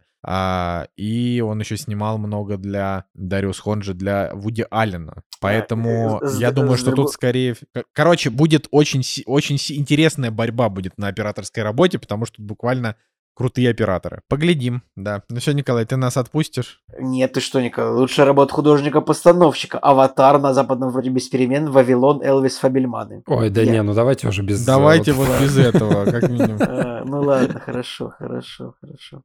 Тогда у меня, наверное, ну, ла- И сейчас окей, все такие художники-постановщики, ну такие вы чё, развели. Я, давай- я уже прочитал, ну давайте, я буду болеть за Элвиса. Хорошо, ладно, давайте все, последнее, последнее. Художник, постановщик, я буду болеть за аватар. Да. Я вообще хочу, чтобы все технические номинации взял аватар. Спецэффекты аватар. Аватар, я тоже, я аватар, думаю, аватар, что аватар. не- нет смысла даже перечислять. Мне кажется, лучший спецэффекты должен быть аватар. А, Ладно, все, монтаж, звук, документалки, все, до свидания, не будем. Не, ну будем ладно, в вас мучить. спецэффектах там, тем не менее, там Аватар, Черная Пантера, на Западном фронте, Бэтмен и Топ Ган. Я из этого не смотрел только на Западном фронте, Женя нам расскажет, какие там спецэффекты, когда будет рассказывать. Но я так скажу, в Бэтмене вообще не очень-то спецэффекты, там скорее, там скорее постановка неплохая, но фильм вообще не зрелищный так-то.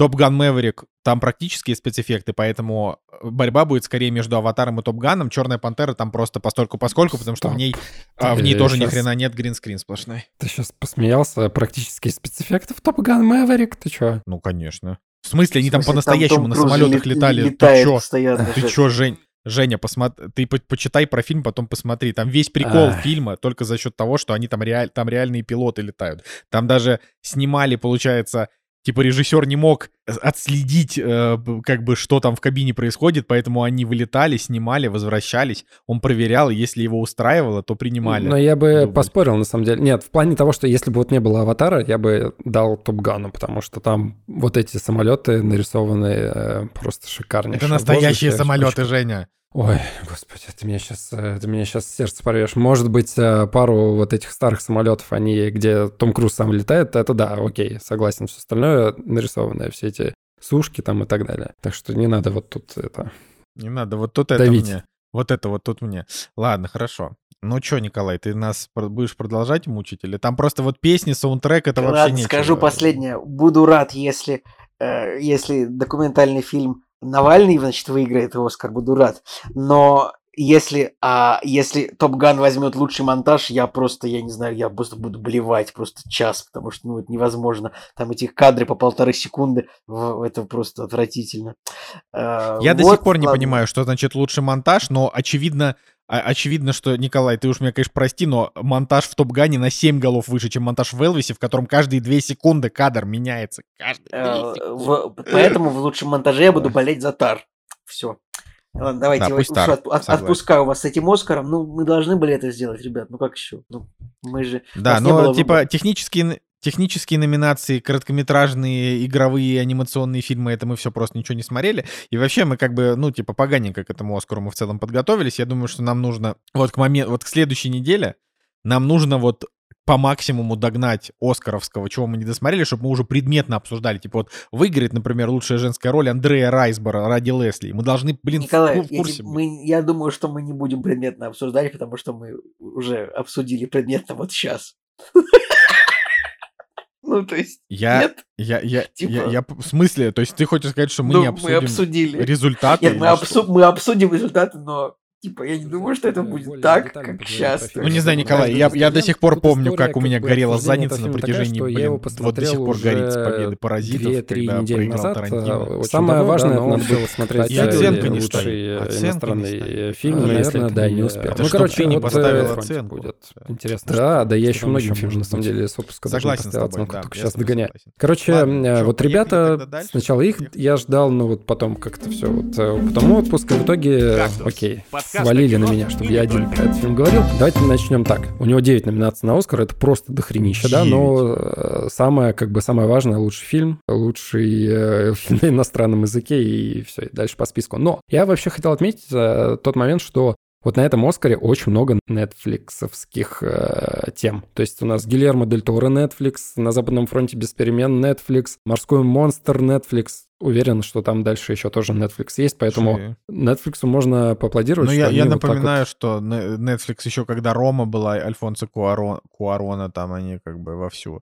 Ну, типа стриминги, стриминги дог- дог- дог- догнали уже, вот так скажем. Да, стриминги догнали конкретно. Ну ладно, в общем, э, фильм, про который мы сейчас говорим, военный фильм про Первую мировую войну. Это у нас э, очередная пятая, десятая, двадцатая экранизация романа Эриха Марии Ремарка. Блин, всегда, не, всегда нельзя не пошутить. Типа, вот Эрих, Ма- Эрих Мария Ремарк, великая женщина, писатель была. Да, я думаю, что вот сейчас все, кто не читал, они такие, ну вот в современном Голливуде, они такие, так, даем женщине Оскар за- лучший э, сценарий. Ладно, эта шутка была, конечно же, ужасная. Что в романе? В романе, значит, э, сам автор э, на своем опыте очень скрупулезно и очень так реалистично все описывает, все ужасы войны, и поэтому вот как бы это произведение, вот эти все экранизации фильмов, они знамениты тем, что вот именно с точки зрения реалистичности, да, ужасы войны переданы очень э, максимально точно и как-то вот пугающе, да. И этот фильм не исключение, то есть он сейчас э,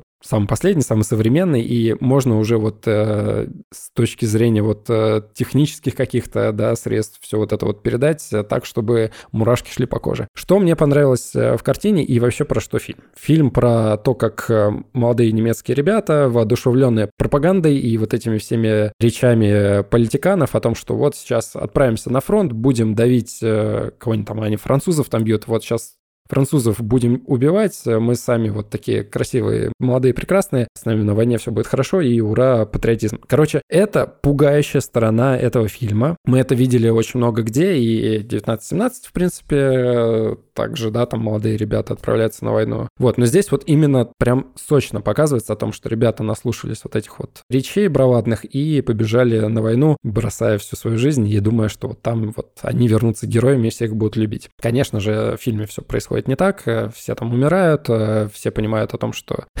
э, на войне какой-то трэш и ужас и кошмар творится, и через там 10 минут того, как они оказываются на фронте, их вот эти вот все романтические представления, они разбиваются, и там начинается Слушай, а сцена на кладбище там есть? Потому что это вот в книге самая запоминающаяся сцена. Э, так, сцена на кладбище. А что там в этой сцене было? Ну, когда, когда они начали прятаться на кладбище, туда полетели ракеты, и, короче, и гробы начали из-под земли как бы... Нет, зале- этой сцены, вылезать. этой сцены нет. Вот это, я помню, что я, когда книгу читал, это единственный роман Ремарка, который я люблю, потому что все остальные я терпеть не могу. Вот, э, и как бы, и, и вот это была прям очень сильная сцена такая прям. Но в основном, сейчас вот, можно я в двух словах, я запомнил, вот кроме этой абсолютно дикой сцены, я запомнил на Западном фронте без перемен, как роман, где они в основном разговаривают э, грустно. Вот. Мгм. Ну вот если по сценам таким э, впечатляющим, то здесь э, самая, наверное, впечатляющая, самая пугающая сцена именно с точки зрения военных действий, это то, что вот главный герой, он э, бежит вот по этим э, полям, по этим окопам, встречает э, такого же француза, они вот в воронке от взрыва встречаются, и он просто на вот этом адреналине, на вот этом безумии начинает, э, они начинают драку с э, французом, и главный герой его забивает, просто, да, чтобы выжить. Как бы, и, короче, ему там страшно от э, вот этих звуков предсмертных этого француза, да, и он ему пытается землю в рот э, запихать, чтобы он уже наконец заткнулся. Потом третья стадия того, что он понимает, какой ужас вообще он вот натворил, и он всеми силами его пытается, ну, как-то спасти, как-то ему помочь. Короче, вот это очень сильная сцена, она прям такая оскароносная, я бы сказал, да, если так можно выразиться. В фильме таких вот сцен, их очень много, и он даже начинается с того, что молодой парень также погибает на поле боя, да, Потом с него снимают э, куртку, эта куртка попадает на фабрику, где ей э, зашивают вот эти вот пулевые дыры, вот эти ранения, да, и эта куртка передается с этой биркой уже умершего солдата вот э, текущему главному герою из этого фильма. Как бы вот это уже ужасы войны, да. Но мне фильм не этим понравился, мне фильм понравился тем, что здесь очень четко, очень классно показано становление дальше фашизма, который э, после Первой мировой войны а, на волне вот этого поражения, да, когда Гитлер А то есть тут придет- есть и послевоенные... э, Нет, вот. здесь нет, здесь нет послевоенных э, ничего, никаких вставок. Там есть просто речь э, э, персонажа, которого играет Даниэль Брюль, э, вообще мой любимый актер тоже. И он э, на подписании договора с французами, он говорит о том, что ребята, дайте нам продохнуть, ну, то есть дайте нам не так э, ужасно подписать, не на таких ужасных условиях подписать вот этот договор, потому что вот это вот унижение и вот, э, вот то, к чему вот этот договор приведет, он э, в дальнейшем еще большим отгласом вот этим окликнется, да, в истории. Ну, там было очень классно сказано, там очень было классно показан вот этот момент, но ты просто чувствуешь, когда вот это вот унижение, да, со стороны выигравшей стороны, ты понимаешь, что вот с исторической точки зрения оно вот приводит к еще большим последствиям. Ну, короче, вот с этой с этой стороны это просто классный фильм, потрясающий, потому что ну, вот э, первое повествование это вот именно боевые действия, и в это же время рассказывается про подписание вот этих вот, э, вот этого мирного договора, как бюрократы, э, какие-то чиновники пытаются договориться друг с другом, и вот, э, вот это вот сплетение, оно клевое. Во всем остальном я скажу так, что все это мы уже видели, вот эти вот все темы про то, как молодые люди идут на войну, как они сначала у них романтичное представление, а потом, значит, они сталкиваются с этими военными действиями, такие, а, господи, что же здесь происходит, нам просто выжить. Вот в целом, короче, это такой достаточно уже понятный и вторичный, наверное, фильм, на который ты смотришь как э, на какое-то еще одно произведение с точки зрения истории. С точки зрения действий, которые там происходят, есть э, вообще великолепные кадры и великолепные сцены, которые показывают на тему того, что вот война это, ну, это просто дичь. Бессмысленная мясорубка, где люди просто гибнут, и типа, что это вообще? Что, что, за что вы здесь боретесь? Ну вот в целом, да, я такой как бы посмотрел и подумал, что это не самая, наверное, впечатляющая картина, которая есть э, на Оскаре. Не, не знаю, как бы как точно передать вообще все, все мои эмоции с точки зрения того, что вот сейчас в мире происходит. Это очень важный фильм. Это бесспорно. Это, это как бы нужно всем смотреть, кто принимает участие в военных действиях, кто их планирует, кто ими руководит и так далее. Ну, то есть это вот прям самый актуальный фильм из э, всего того, что Слушай, ну, а, этот, видишь, этот фильм, это, это и книга была сто лет назад. Мне кажется, что а... Ну, типа, ничего не поменялось. Ты смотришь этот фильм, и ты видишь, что в целом ничего не поменялось. Да, может быть, поменялась э, там тактика ведения боевых действий с точки зрения современных технологий, там, да, с воздуха и так далее. Но вот э, ты вот смотришь на эти кадры, смотришь на то, что вот сейчас происходит, и ты такой, ребята, это просто один, один в один, как бы и из этого нужно делать выводы, да, не с точки зрения там даже кто прав, кто виноват, а с точки зрения вообще пацифизма и куда человечество катится, я бы хотел сказать. Но в целом, короче, я такой, М, я это все видел, я это все, мне все это понятно, я уже все это пережил, я уже все это обмыслил из других картин и так далее, поэтому меня это не так шокирует. Вот если какой-нибудь человек с чистого листа залетит на, это, на эту картину, который не видел там, да, кучу советских фильмов, там какой-нибудь про войну, но э, ладно, советские фильмы про войну, они в основном такие героические, да, в таком плане, но все равно равно в общих чертах какие-то вот моменты, какие-то вот истории, все это мы уже видели, поэтому не так впечатляет. Но вот если с чистого листа смотреть, клево. По актерским работам тоже все, в принципе, круто. Но я такой, ну, типа, ну, пусть будет 8 этому фильму, да. И тут же я хочу вернуться к фильму «Холодная гора», потому что там точно так же там гражданская война, ну какая разница, да, люди просто так, то, точно так же идут э, с оружием, точно так же сидят в окопах и точно так же стреляют там друг друга. И точно так же, ну, молодые люди, которые такие, а, сейчас будем убивать вот, э, вот этих вот злодеев, которые на противоположной стороне, мы герои и так далее. И вот с вот этой точки зрения «Холодная гора» просто, я не знаю, там в десятки раз он масштабнее, он шире по своим пацифическим каким-то идеям, да, по драматургическим. И вот если вы решите посмотреть на Западном фронте без перемен, я вам советую лучше посмотреть э, «Холодная гора», потому что вот он на этом поле, там есть и сцены более пугающие, как это ни странно, но вот в том фильме есть более пугающие и более впечатляющие сцены, когда а, вот люди погибают от э, вот этих взрывов, от этих пуль, от, от, от этого месива и так далее. И с точки зрения того, как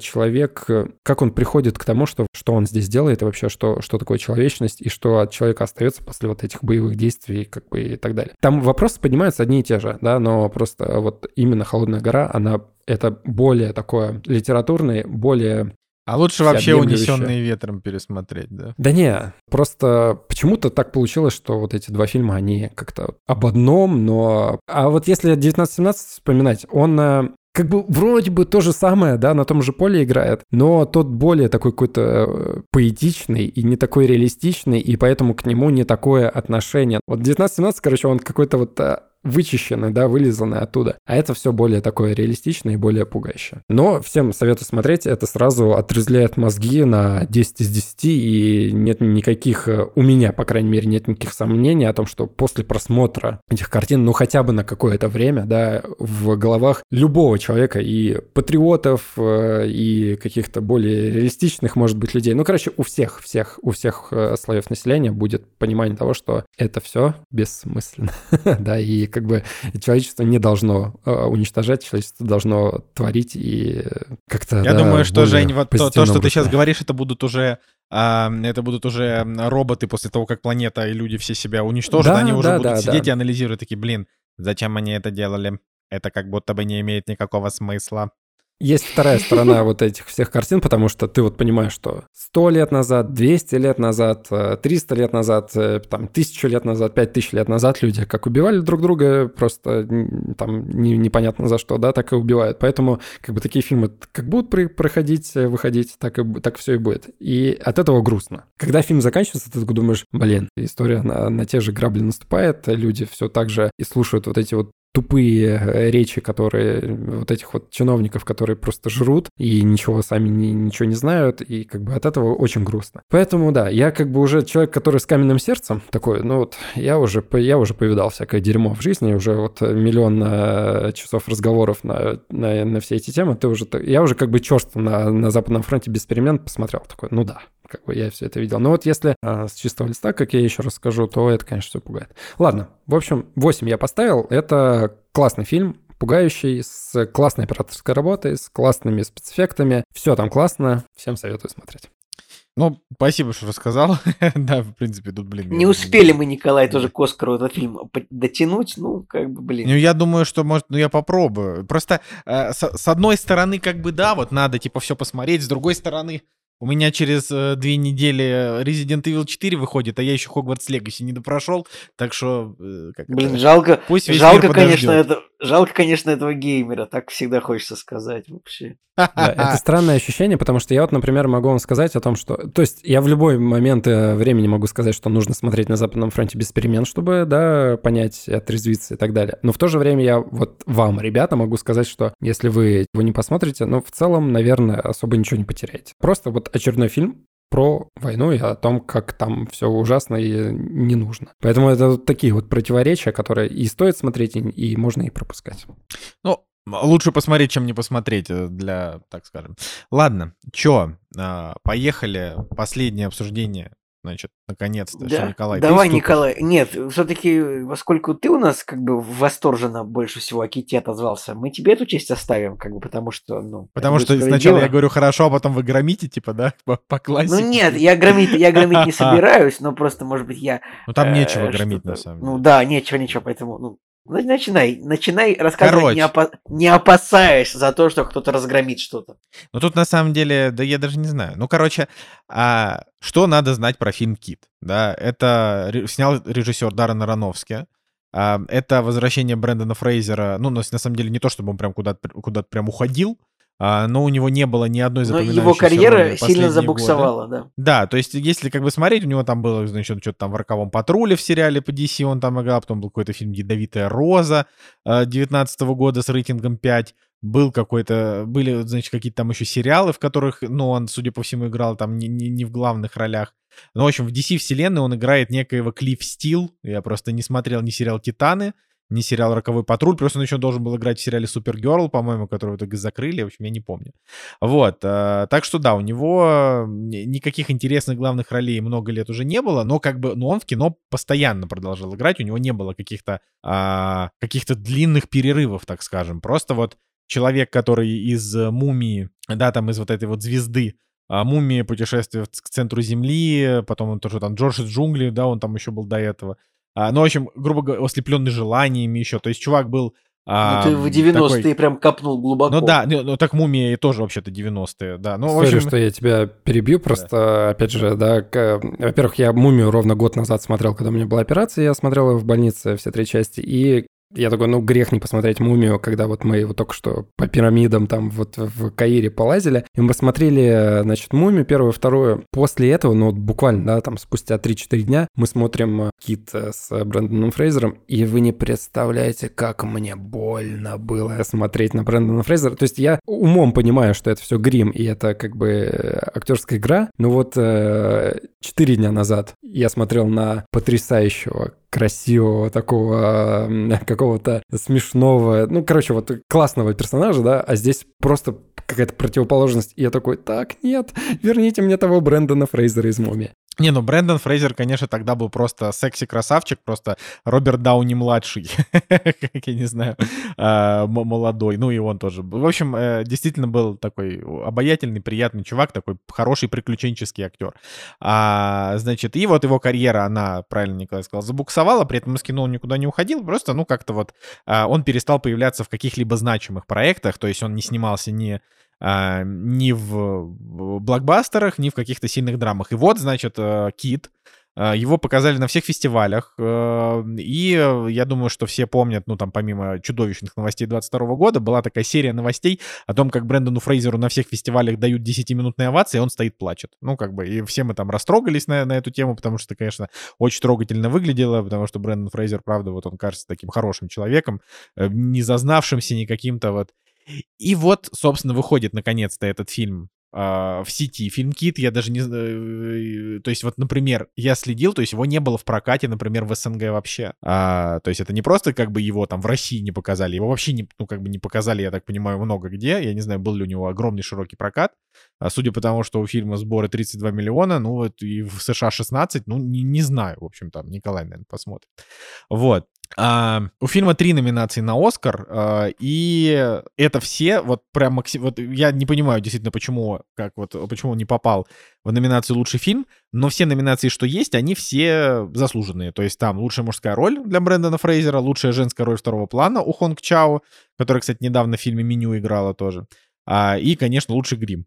Вот, а, значит, вот я Извини, тебя просто, могу что сказать. Э, ты попросил да. смотреть насчет проката. Слушай, ну, у него был такой, я бы сказал, полуширокий прокат. Типа, вот если э, под широким прокатом мы подразумеваем, типа, 3000 с половиной кинотеатров в Америке такое, а тут в США он вышел на половине, на 1720 экранов. То есть, ну, можно сказать, короче, если бы он э, пользовался успехом, обычно такое бывает, если бы он пользовался успехом очень сильным э, в прокате, оба расширили прокат. Но, как бы, поэтому можно сказать объективно, что, ну, не сильно он прям успехом пользовался. Да, успехом не пользовался, но при этом при бюджете в 10 миллионов он собрал 32, и это как бы для такого фильма это Блин, успешно. я, наверное, короче, короче, нет, я наверное, сейчас я вру. Короче, он стартовал, типа, с шести кинотеатров, типа, очень мало. А потом он расширился до, расширился до 600 кинотеатров потом расширился до 1700 как раз таки, а дальше уже снова, а дальше интерес пропал. Ну, то есть, как бы, если бы у него был прям взрывной, он мог бы и до 3000 тоже дойти, прям, если бы оказалось, что это прям блокбастер. Но у него, как бы, были небольшие успехи. Я думаю, учитывая его бюджет, там, я не знаю, в 3 миллиона, я не знаю, нет данных 10 миллионов бюджет, 10? 32 миллиона он собрал. Э, на кинопоиске даже... А, да, вижу, извините, что-то на, на бокс, на бокс офис Моджо почему-то нету этой цифры. Э, в общем, ну, такой. Короче, мы будем считать, будем считать скромным его сборы кассовые. Ну, вышло, вышло. Николай, спасибо, пожалуйста, продолжай. Да. Ну, в общем, типа, бю- бюджет окупился, в прокате он довольно успешный, но посмотрел его очень мало людей. Типа, он мог собрать, не знаю, 200 миллионов, э, как бы, и, э, и тогда это был бы прям гиперуспешный фильм. Вот, но не произошло. Блин, извини просто, самое забавное, что в Википедии у него все-таки правда стоит типа бюджет 3 миллиона долларов. Ну, как бы кинопоиск не ясно откуда взял цифру 10. А, ну, говорит так, вот он мог бы собрать 70, мне кажется, если бы у него была более мощная рекламная кампания, ну, вышло как вышло, и все, я молчу, продолжай. Вот, короче, фильм снят по пьесе неки, некоего Сэмюэла Де Хантера, не знаю, кто это такой, или, или не по его пьесе, а Сэмюэль Де Хантер переделал, в общем, я понятия не имею.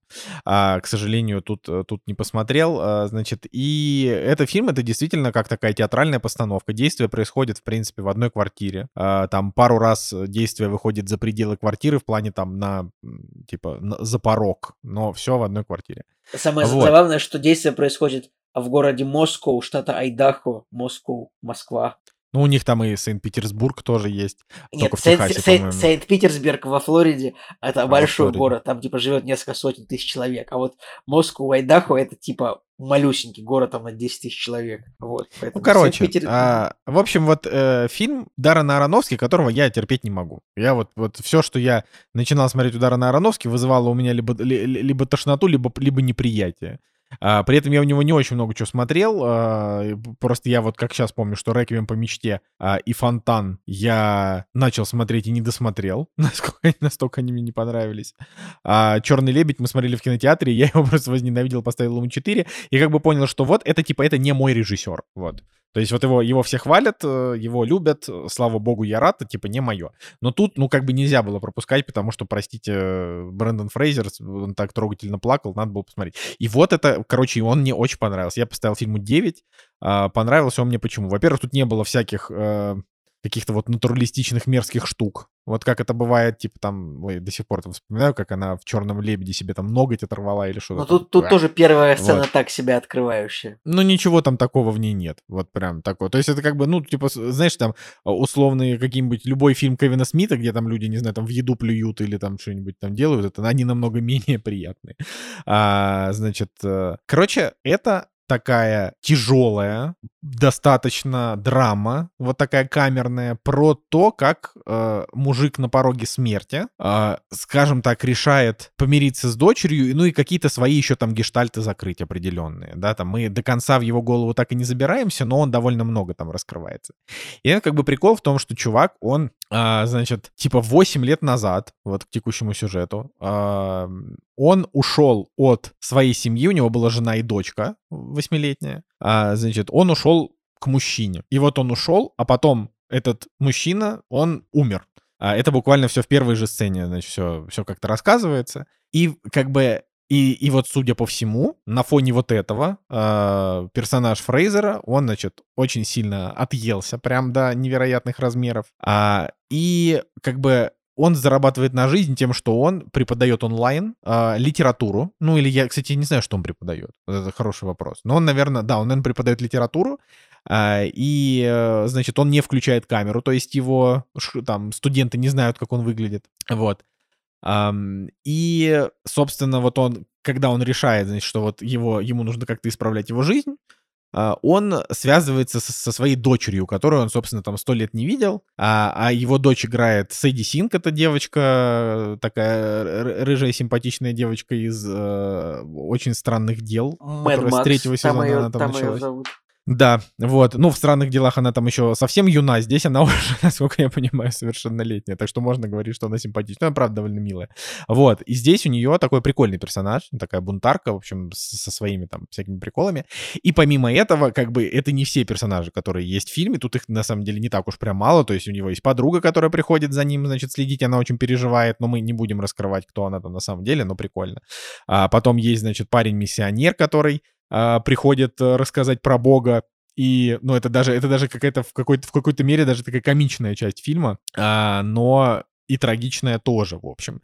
А, то есть он постоянно приходит вот тоже переживает какое-то свое, значит, становление вот этот молодой человек. Вот, ну и сам, в общем-то, Брэндон Фрейзер, у которого, ко- который практически в каждом кадре этого фильма есть, буквально его там нету в двух сценах, там во всех остальных он есть.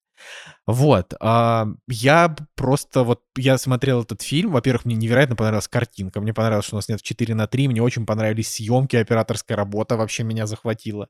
А, мне было совершенно не скучно, а, мне очень понравилось количество огромной деталей, которые вот можно разглядывать, при этом это все в рамках одной комнаты, ну вот как бы классно. Мне очень понравилось, что они рассказывают истории, ты их визуализируешь у себя в голове, тебе становится от этого грустно, но при этом фильм не скатывается в откровенную депрессуху, то есть у него нету вот этого вот надрыва, когда ты прям вообще просто в шоке от того, как тебе тяжело. Ну, то есть есть такие фильмы, которые из тебя просто душу вытаскивают, и тебе прям херово физически их смотреть.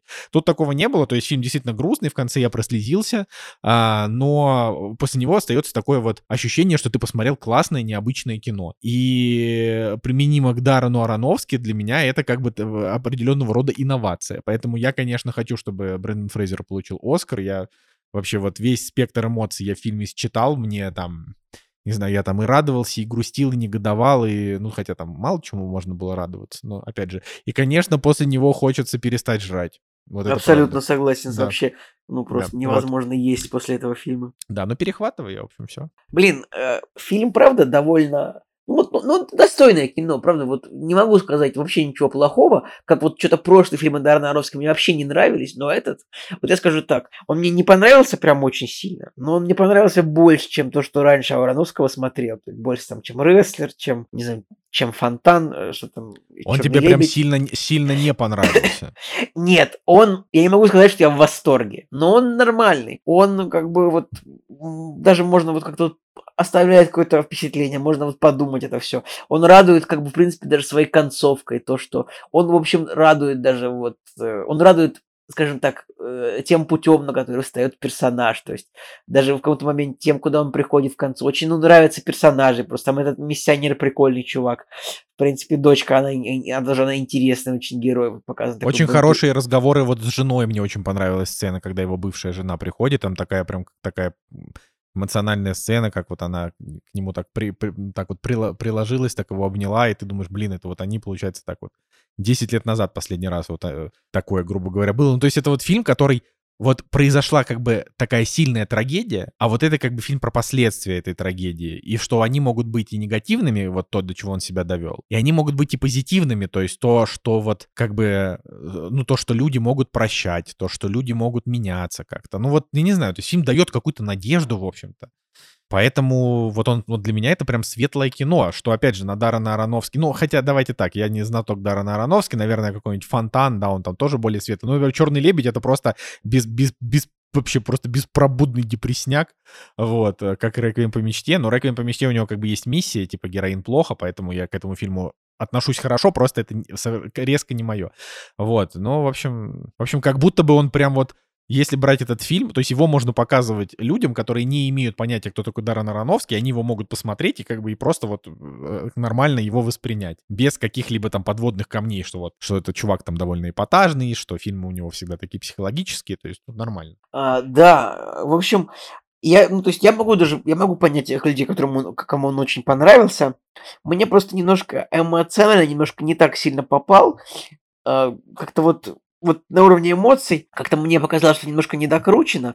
Но с другой стороны, как вот так, если вот по полочкам там это разложить, там вот все смыслы, а, все моменты, где герой что-то рассказывает. Ну, в общем, и ты реально проникаешься к концу главным героем, ну, как бы, который там, он, что он там в итоге сделал, а, то есть, что он решил сделать, что как было, да. Идеологию приятно. Ну, ну, ну, ну, в общем, в общем, да, я думаю, что теперь я, в принципе, буду, буду ждать следующего фильма Дарна Аронофски, который мне, ну, который мне полноценно понравится. То есть вот от ненависти до любви сейчас где-то типа с- 45%, вот, то есть вот, вот путь пройден. То есть еще, Но еще у него оценки, если смотреть кинопоиск, то второй после «Реквиема по мечте», который как бы вообще культовым считается. Вот. э, И мне даже стало интересно посмотреть его предыдущий фильм «Мама», который как бы тоже хвалят. У него оценки ниже, но про него говорят, что это прям вот э, с точки зрения как бы вот, вот как, как кино, как высказывание, типа это, это довольно круто. Но у нас главный-то знаток Даррена Аронофски, по-моему, это Жека. Да Жек, неправда. Я, я посмотрел всего два фильма «Рестлер» и «Черный лебедь». даже Всё. меньше, чем мы, получается, тогда- Жека знает ну, тогда да. Я не да. смотрел ни «Фонтан», ни «Реквием по мечте», ни «Ной», ни «Маму», хотя «Маму», кстати, по-моему, э, Надя смотрел. Ладно, короче, ну вот «Кит» я теперь посмотрел, три фильма теперь у меня есть у Даррена Аронофски, и смотрите, я такое, значит, начинаю смотреть кино. Меня вначале немножко вот это сумбурное повествование сбивало, то есть, ну, не то, что сбивало, я такой пытался уловить вот эти вот причинно-следственные связи, кто, кого, что, кто кому как.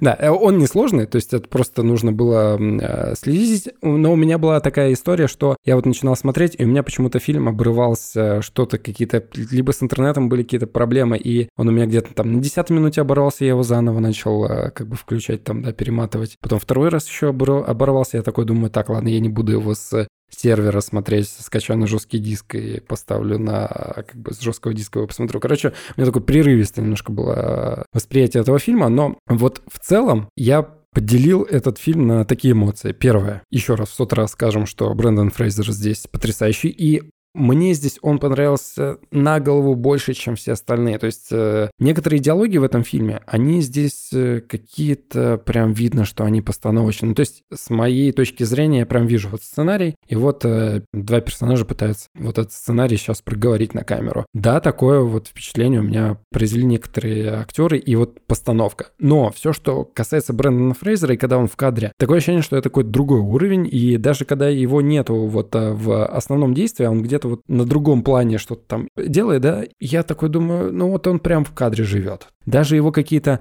маленькие движения руками там или его улыбка внезапная в какой-то момент, это все раскрытие персонажа целенаправленное, специально, именно актерской игрой. Это круто. Там прям момент есть, где, где с ним, значит, здоровается доставщик пиццы из-за двери. Он такой говорит, типа, типа, он, типа, я Дэн. Тут и, и, и, и, и такая маленькая улыбочка. Э, от на лице Брэндона Фрейзера, вот именно там, я Чарли, типа, я, вот мне эта сцена понравилась. Вот, вот Жека именно да. говорит то, что вот маленький улыбочка, вот, да, вот это было круто. Продолжай. Это отличный пример, и вот именно той актерской игры, которая в каждом моменте, в каждом нюансе, в каждом вот взгляде, морщинки и так далее, вот она именно раскрывает персонажа, и к этому нет вопросов, и именно поэтому я хочу, чтобы он э, как актер выиграл э, Оскар. Я, может быть, не особо люблю, когда актеров гримируют, и вот, да, не, даже не знаю, как к этому относиться, но вот, ну, как бы окей, даже несмотря вот то, что у него здесь такой грим и такой, да, я все равно очень хочу, чтобы Брэндон Фрейзер выиграл эту номинацию. Вот. А второе, что я хотел подметить, это то, что, да, очень трагичный фильм, это вот последствия тех, здесь как бы вот э, последствия тех ошибок, которые персонаж совершил, и вот он здесь и с дочкой, да, вот э, пытается отношения вернуть и вообще вот э, какой-то правильный поступок в жизни сделать, чтобы не накосячить, как все предыдущие года он там делал, да, условно говоря. И в этом плане, конечно, эмоциональный финал очень э, такой слезливый, и я вот сидел с мокрыми глазами, хотелось поплакать, ну, потому что трогательно, сам персонаж трогательный, и ты хочешь, чтобы вот все было с ним хорошо, и в какой-то степени, да, хэппи-энд происходит, ты думаешь, ну окей, да, классно, все все как бы поняли. Но с другой стороны, я сижу и думаю, я в свое время посмотрел «Рестлера», и это очень похожие фильмы.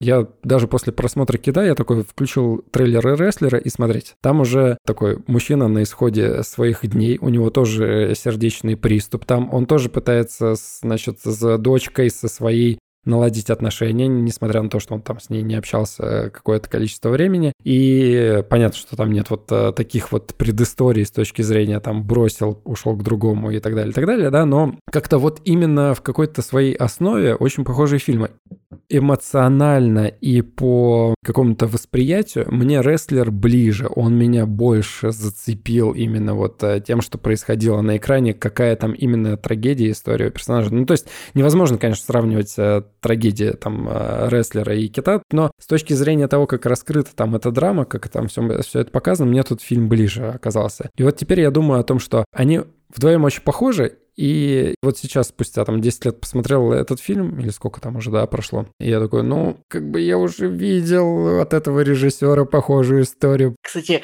извини, пожалуйста, рестлер тоже, кстати, в свое время, ну, типа, перезапустил ненадолго карьеру Микки Рурка, которая забуксовала. Даже в этом, как бы, очень похоже, да, какие-то моменты. Здесь просто камерный фильм, он э, вот в одном помещении происходит, и он э, немножко по настроению другой. Короче, настроение разное у них с точки зрения вот именно съемки, повествования повествовании и так далее. Э, в основных моментах, да, я бы провел параллель. И третий момент, э, я такой подумал, наверное, вот уже спустя там 2-3 часа, такой думаю, что еще я могу из этого фильма вынести? Ну, понятно, что с точки зрения юмора я такой сразу подумал о том, что не стоит депрессию заедать э, сладким едой.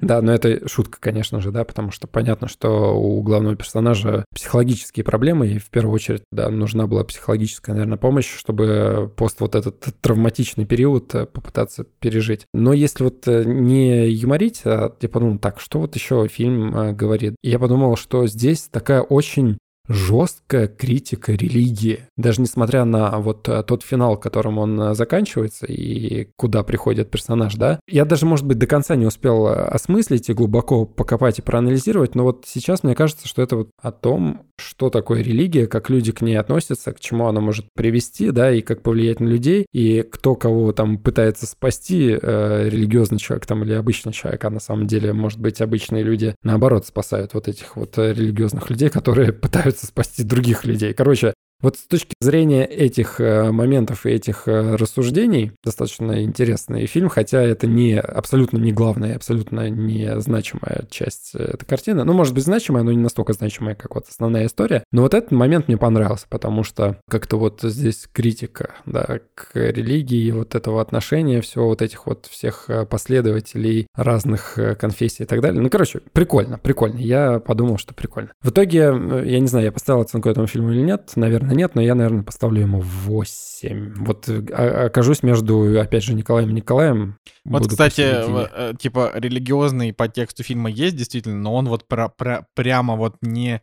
То есть он как будто не бы главный, важен, не но не главный да, да, совсем. Да, не главный, да. А, не главный, конечно, совсем, да. Но просто с точки зрения религии они пытаются здесь создатели, сценаристы, кто там придумал эту историю, они пытаются показать, э, кто, почему, как умер, да, кому нужна помощь, э, кем являются вот эти люди, которые пытаются э, предлагать помощь вот нуждающимся, как бы, которые раздают эти брошюры и так далее. Ну, короче, там вот эта история персонажа, она достаточно широко освещается, но в конечном счете она блекнет на фоне основной истории, значительно блекнет. И поэтому кажется, что она такая, ну, вяленькая, да. Но если ее отдельно вот так вот разбирать, кажется, что там тоже очень важные какие-то моменты затронуты и очень такие щепетильные, и которые, да, вот, может быть, опасно как-то, да, вот э, их э, рассказывать и э, рассуждать на эту тему. Но мне понравилось. Вот с этой точки зрения мне понравилось, и, может быть, даже я вот именно с этой точки зрения я бы второй раз этот фильм посмотрел, чего я делать не буду, к сожалению или к счастью. Вот, потому что мне не, не так, может быть, интересно. А вот Рестлера, я вот пересмотрел трейлер, и я такой думаю, блин, вот Рестлера я хочу пересмотреть. Я вот прям помню, как я плакал в конце, когда с героем происходили всякие штуки. Мне почему-то вот близко. близко, близко тот фильм запал в душу. Ну да, но я думаю, что мы нормально, нормально все так описали. Вот, так что если вы как бы еще не, не, не приняли решение э, посмотреть его или нет, то я думаю, что надо его посмотреть просто для того, чтобы вообще понимать, о чем весь сыр-бор. Это действительно, ну, действительно стоящий. Как минимум, мы все сошлись на том, что Брэндон Фрейзер в этом фильме очень хорош. Вот, если вы когда-то его любили и хотите посмотреть, вот как он вырос а, к 50 там, годам, да, как, как, как он вырос в такого серьезного драматического актера, это, это стоит того. Вот. Я думаю, что мы на этом будем прощаться. На следующей неделе вот обсудим результаты Оскара а, и что-нибудь по постараемся догнать, собственно, из этого списка, чтобы, чтобы тоже это обсудить. Но мне кажется, что это как раз самая идеальная история, когда мы а, обсудим результаты и что-то, что мы еще не посмотрели. Так что решим. Вообще пишите в комментариях, а, что вы бы хотели, чтобы мы поглядели. Я не знаю, там может что-нибудь посоветуйте интересного. Вот. Не забывайте про Boosty. Там вы можете насильственно заставить на что-то посмотреть. Мало ли. А, вот. Так что на этом все. Я думаю, господа, согласны? Да. да, друзья. С вами был Николай Цугулиев. Евгений Москвин. И Николай Солнышко. Всем пока. До следующей недели. Кактус подкаст.